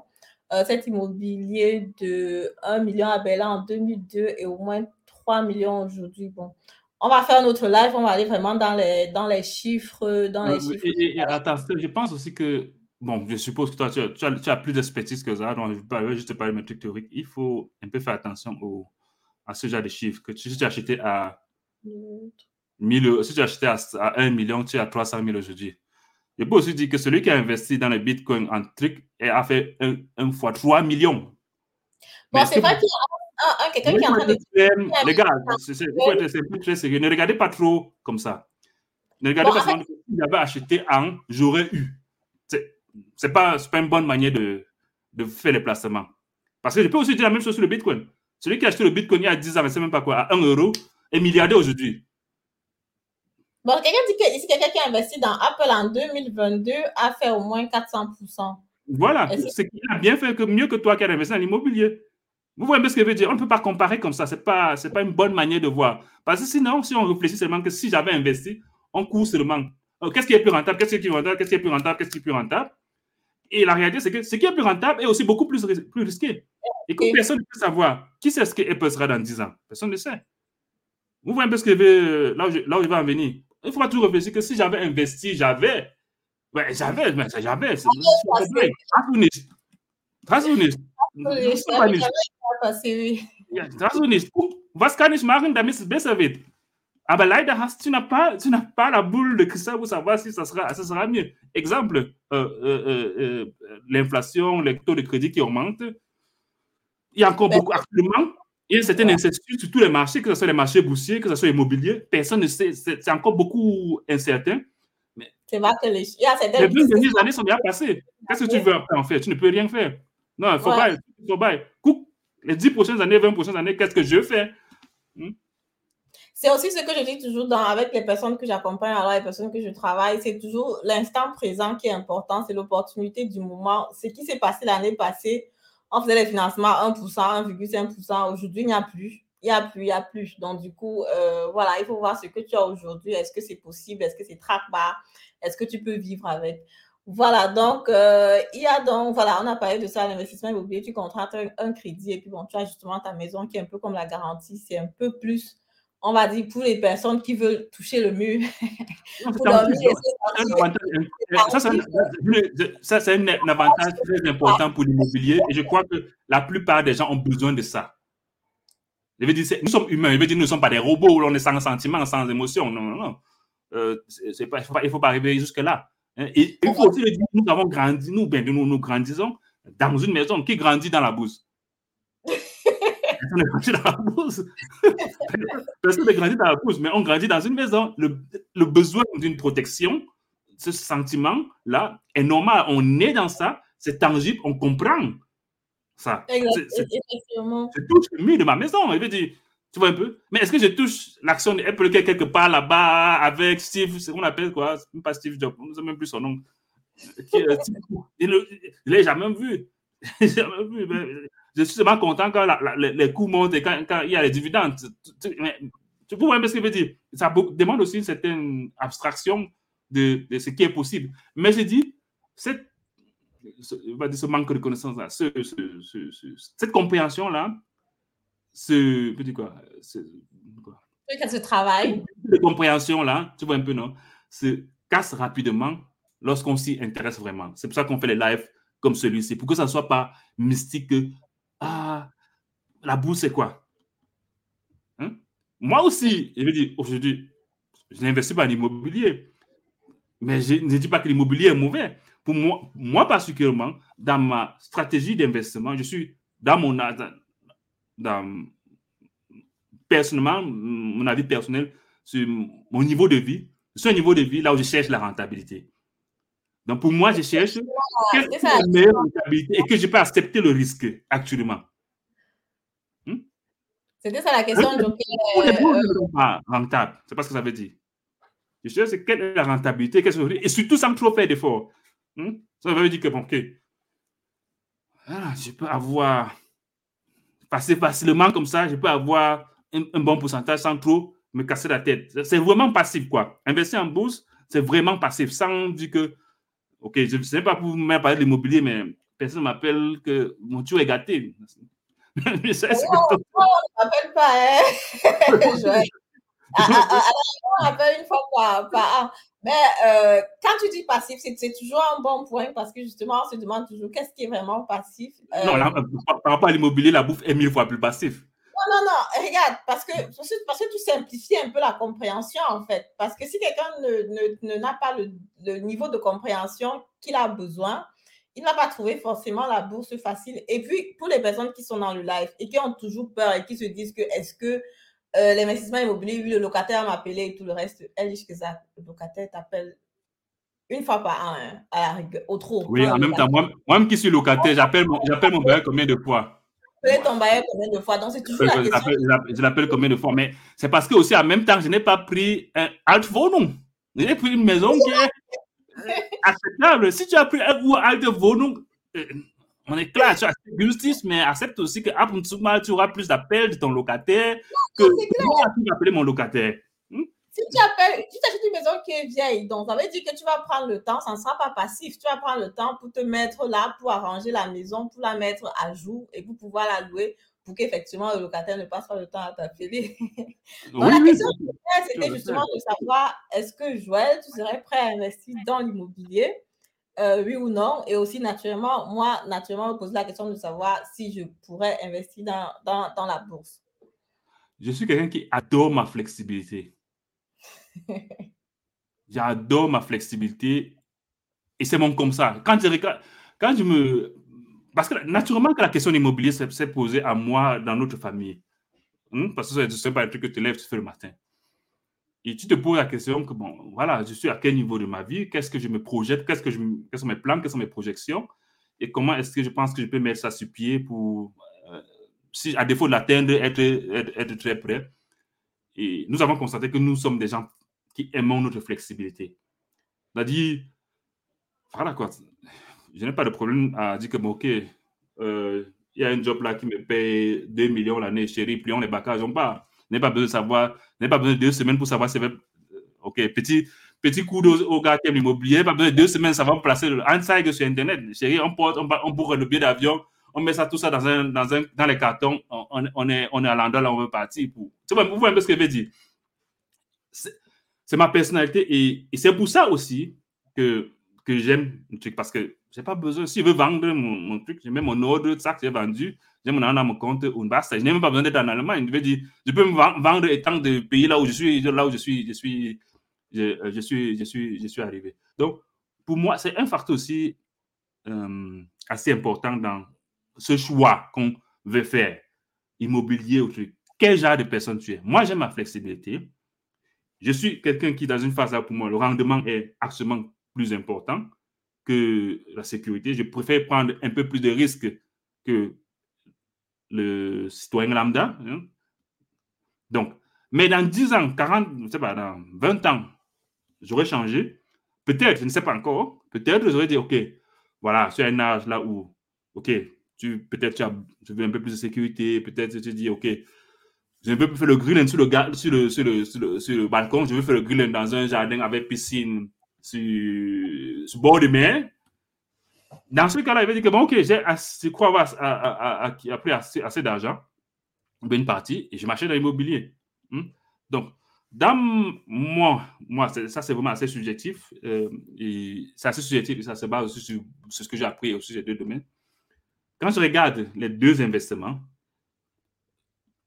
investir en bourse, c'est un milieu offensif, comme on peut prendre Cristiano Ronaldo. Investir sur les marchés immobiliers, vous avez comme un golo Kanté. Mais chacun, mais ça c'est ma perception. Je ne dis pas que tout le monde. Je dis, dans un profil de M. Michou, je ne prends pas le profil de quelqu'un qui veut se construire vraiment hors point son entreprise en immobilier, ou bien quelqu'un qui a 10 appartements, 20 appartements. Je prends vraiment le profil de M. Michou. Donc, dans ce profil-là, l'action, c'est des milieux offensifs, c'est-à-dire, il prend plus de risques.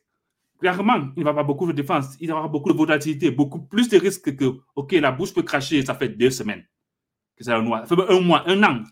J'accepte ça. Par contre, hmm, je sais qu'il peut mettre plus de buts en termes de rentabilité. Hmm. Alors, c'est comme ça que je bats ma stratégie pour poser mes pions pour réaliser mes projets. Hmm. Moins de défenseurs, plus de, de placements offensifs avec les inconvénients que ça, qui viennent avec. Je suis conscient de cela. Hein? C'est un peu comme le Barça. J'aime bien prendre cet exemple-là. L'équipe d'Italie. L'équipe d'Italie, on sait, c'est un renommé béton. C'est-à-dire, ils sont durs pour les marques, ils sont durs. En leur défense, ils sont calés. Mais est-ce que l'équipe d'Italie gagne tout? L'équipe d'Italie a la Coupe du Monde, ils la Coupe d'Europe. Donc, on peut être défensif et avoir du succès. Hmm? On n'aura pas toujours le succès, mais on, aura, on peut avoir du succès. On peut être une équipe comme, pas, le Brésil, là où tout le monde est même attaquant, un peu plus ou moins. Hmm? On peut avoir du succès, on peut avoir un peu moins de succès. Donc, on va gagner la Coupe du Monde, on va gagner les trophées, on va moins gagner.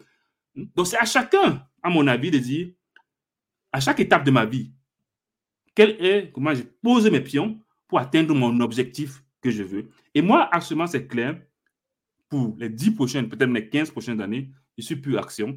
Ça peut évoluer dans l'épisode, s'il peut finir, Madel dit que bon, ok, Madel, il faut que je me fasse un accompagnement. Il me faut même 10 appartements ici. Ça peut arriver. Je, ne peux pas me bloquer dessus. Je ne suis pas anti-immobilier. Pas du tout. Hein. Ça, dépend toujours de l'aspiration du moment que je peux avoir. Mais pour le moment, je suis purement un truc. Et ça va évoluer avec, euh, très probablement avec le temps. Et bien sûr, ce sont les décisions qu'on prend en famille. Mais malgré tout, il dit, malgré tout, si tu es dans ton immobilier, tu ne, fais pas mal en, en investissement dans l'immobilier. Tu as l'avantage que tu seras discipliné pour te construire du patrimoine. Tu ne cours pas le risque comme moi qui peux dire, ah, n'investis pas, hein. hmm? tu as plus de chances que moi de te construire bien du patrimoine. Parce que la discipline va te créer une seconde nature. Moi, je peux dire au moins que je ne, me donne pas, personne ne va rien me faire. Vous voyez un peu ce que je veux dire. Et le fait que tu es dans l'immobilier, de toutes les façons, à moins que tu aies une catastrophe dans ta vie, tu es sur le, au moins, tu as, tu es sur le bon chemin. Le surplus va dépendre des, paramètres que je ne peux pas décider et que toi, tu ne peux pas décider. Hmm? Donc, c'est important. Et c'est pour ça que je dis, même si tu es dans l'immobilier, mon frère, si tu as un 100 euros de surplus, de toute façon, tu es dans l'immobilier. Personne ne va te prendre ça. Si tu as un 100 euros de surplus, mets ça dans un ETF, tu prends encore une meilleure décision que la décision que tu as. Donc, la décision que tu as prise est la bonne. Donc, les 100 euros de surplus que tu mets dans ETF, c'est que tu ajoutes encore un bon piment à ton placement. Ok, Joël, merci beaucoup pour ta réponse. Donc, je pense que c'était assez clair. Mais je vais répondre un peu déjà côté rentabilité en prenant deux profils de M. Michou, que ce soit en immobilier ou alors en, euh, en bourse. On va revenir là-dessus. On va définitivement faire encore un live là-dessus. Définitivement. Avec... Et on, assez, assez, On va en parler. On va en parler avec les calculs, avec les chiffres à la parce que là, tu es en train de faire comme si il faut seulement être au niveau supérieur en immobilier pour gagner. Je pense que même au niveau de Monsieur Michaud en immobilier, on peut quand même bien se retrouver. Mais bon, on va arrêter la discussion là et on va faire. C'est une question que tu vas finir, on à deux heures. Il faut qu'on finisse. On va faire notre live là-dessus. Par rapport à la flexibilité, comme tu as dit, voilà, c'est très important quand tu veux faire un investissement de connaître quel type de personne que tu es. Est-ce que tu aimes la flexibilité? Est-ce que tu n'aimes pas la flexibilité? Ce n'est pas parce que tu as un patrimoine de 10 millions en, en, Allemagne que si tu as trouvé une opportunité en Afrique, tu ne peux pas voyager. Non. Je connais des personnes qui ont, qui ont discuté avec un Marc, le même pas blague, et ils avaient des vacances à partir dans une semaine. Et le Marc leur a dit, OK, en une semaine, je vous vends la maison. et ils sont allés en vacances sans problème et la maison a été vendue. Donc, du coup, ce n'est pas un, l'immobilier, ce n'est pas aujourd'hui un, un, un, un hindernis. Ce n'est pas, c'est vrai que la flexibilité, on va dire, OK. Je pense que la flexibilité, quand on parle d'immobilier, c'est beaucoup plus émotive. Et, ça, et ça, c'est beaucoup plus sur le résidentiel. Parce que quand tu es dans ta maison, d'une façon ou d'une autre, tu es attaché à la maison. D'une façon ou d'une autre, les, les enfants sont en train d'aller à l'école à côté. Et il y a, les sentiments qui entrent à l'intérieur. L'affectivité va être un peu compliquée. Mais quand c'est le capital, là, quand c'est quelque chose qui est en location, soit tu te lèves, tu pars, parce que de toute façon, c'est en location, ça tourne là-bas. Ou alors, si tu décides de vendre, il y a des personnes sur le marché qui sont habilitées pour ça. Et même si je veux, tu dois te lever demain pour partir, tu as quand même trois mois de, je sais pas moi, de Kundigon Fris ou de, je sais pas moi, deux, trois choses que tu vas régler avant de partir. C'est pas parce que tu as, tu, tu as en bourse que ça va être encore trop, trop, trop, trop, trop plus facile. Mais pour conclure, en ce qui me concerne, justement, l'investissement en bourse, c'est quelque chose, comme j'ai dit, que j'ai déjà beaucoup pensé là-dessus. Je me suis déjà penchée plusieurs fois sur la question, mais beaucoup plus du fait que j'ai un background beaucoup plus économique. L'immobilier, c'est vraiment pour moi la meilleure chose à faire. c'est le meilleur investissement parce que je me sens tout, je me sens à l'aise là-dedans. C'est un bon investissement, mais la bourse, c'est un petit baisse. Je me sens à l'aise là-dedans et puis euh, je n'ai vraiment pas eu je, je, fais, je multiplie, je change de stratégie, je change de ville et tout le reste. Donc, je suis vraiment tranquille. Je suis à l'aise. Oui, mais c'est le monsieur Michou, madame. Non, je ne suis pas au niveau de monsieur Michou. Je suis au niveau de monsieur Michou. Je suis plus Justement, mais comme je suis en train de dire, je connais les profils de monsieur Michou. Et je vais rentrer dans ce profil-là et on va essayer de comparer les deux parce que je crois que monsieur Michou en immobilier, c'est vrai que l'immobilier a tellement le goût que c'est dû de s'arrêter au niveau de M. Michou, en fait. Parce que quand tu vas commencer au niveau de M. Michou, bon, les personnes que j'accompagne en général, ils accumulent là avec les autres, les taux d'intérêt qui sont en train d'augmenter. C'est un peu compliqué, mais en général, la personne qui, que j'accompagne une année, l'année qui suit, il est d'abord, quoi. L'année qui suit, il est d'abord. Parce que en immobilier, on dépasse vite le niveau de, de M. Michou, en fait. Donc, parce que les ETF, c'est un peu compliqué parce que bon, pour dépasser le niveau de M. Michou, il faut encore un know-how qui est un peu plus avancé. Et ça, on va parler dans la prochaine fois. Donc, pour l'ETF, de toutes les façons, c'est décidé, je vais, je vais le faire. Et puis commencer par une petite, une petite, euh, un petit montant. Bon, là, on va, on va prendre juste les petits commentaires qui sont là parce qu'il y a presque à deux heures de live. Il y a Afrique Inobserve qui dit le tu est gâté, justement, c'était assez rigolo. Euh, Smart Just qui demande finalement Netflix ou bien Apple? Et il y a euh, FRA qui est là et qui dit et les ETF. Donc, on va conclure donc sur ces trois questions-là. Je ne sais pas ce que tu peux dire. Après, on va conclure naturellement le live. Euh, Netflix ou bien Apple, aucun des deux. Construis-toi d'abord une bonne base avec un ETF largement diversifié, le MSC World, le S&P 500. Ça, moi, ce que je dis, ça, c'est la base. Tu commences d'abord, tu mets gros paquet dans ça. Après, tu peux avoir une action individuelle pour des raisons qui te sont particulières. Peut-être parce que tu aimes le secteur, tu aimes l'entreprise. Aimer, quand je dis aimer, ce n'est pas seulement être amoureux, mais aussi prendre le temps de comprendre, lire, parce qu'il faut lire ça. Il, faut, il y a plein de trucs à lire, les Kensalen de l'entreprise à lire, les projections, comment ils, comment ils veulent faire. Ou bien les avantages compétitifs, ce qui va les, euh, euh, qui les, rend, qui les démarque pour pouvoir engendrer une meilleure rentabilité. Hmm? Donc, ce n'est pas parce qu'on va dire Apple, qu'on va dire que bon, Apple est. Apple c'est bien, mais est-ce que Apple peut encore faire le, un sprung comme peut-être une entreprise qui est peut-être cinq fois en dessous de Apple? Je ne dis pas que ce n'est pas possible. Je veux dire qu'il euh, y a encore des entreprises qui sont sous-évaluées, qui peuvent, qui peuvent théoriquement faire plus. Quoi. Hmm? Donc, il faut lire ça, mais je dis, commence d'abord par un ETF largement diffusé, MSCI World, S&P 500, MSCI ACVI, ça, c'est la base pour tout le monde. Tu, ça, parce que c'est un peu comme le truc d'entrée. Moins de volatilité, il y a certaines volatilités, mais beaucoup moins qu'une action individuelle. Tu prends le temps, tu te mets là, tu prends le temps. Je dis, comment il dit? En un week-end, tu as compris ce que c'est un ETF. Tu as choisi. Si tu suis mon podcast, tu après deux, trois épisodes, tu sais où acheter, quel ETF et tout. Tu commences par là, tu prends la température. Hmm? deux épisodes, trois épisodes. Ça, ça, devrait suffire. Si je veux un peu plus, parce que peut-être ce qui est normal, ce n'est pas un peu, un peu de doute, hein, parce que c'est pas parce que moi, Joël, j'ai dit que tu dois accepter parce que je suis la Bible, donc je suis aussi quelqu'un et je peux me tromper. Tu vois un peu. Je peux dire que, bon, ok, tu cherches une autre expertise en parallèle, sur un autre canal YouTube, bien sûr, un livre, un livre dont on a, dont on a parlé ici. Tu lis ce livre pour, pour, pour, solidifier un peu, pour avoir un peu certaines, pour clarifier certaines, certaines questions, quoi. Après, l'autre question, c'était. Euh, bon, les ETF, je crois que tu as déjà dit, c'est bien d'aller sur justement. Et puis, elle dit, Madame Moni Penny dit que c'est mieux la bourse quand on est jeune. Bon, moi, je pense que c'est même mieux l'immobilier aussi quand on est jeune parce que c'est toujours échéance 20-30 ans. Donc, il faut voir sur le long terme.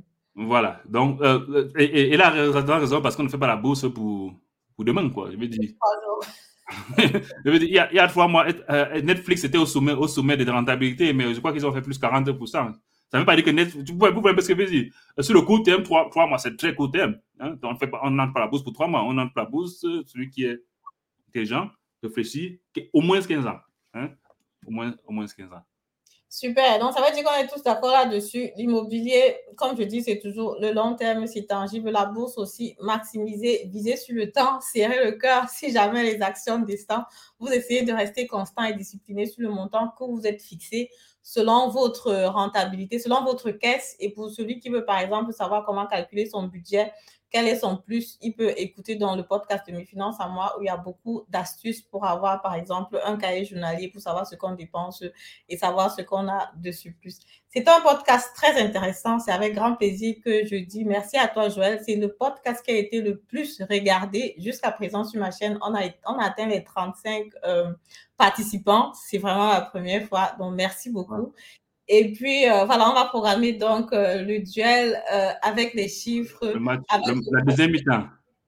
Deuxième mi-temps avec le profil de Monsieur Michaud en immobilier et Monsieur Michaud dans la bourse qui ne veulent pas aller trop loin et qui sont tout simplement easy peasy. Sinon, je vous retrouve naturellement sur ma chaîne avec de nouvelles vidéos. Merci une fois de plus à toi, Joël. Je t'en prie, Madeleine. C'est un plaisir d'être ici. À la prochaine fois. À la prochaine. Bye bye. Bye bye.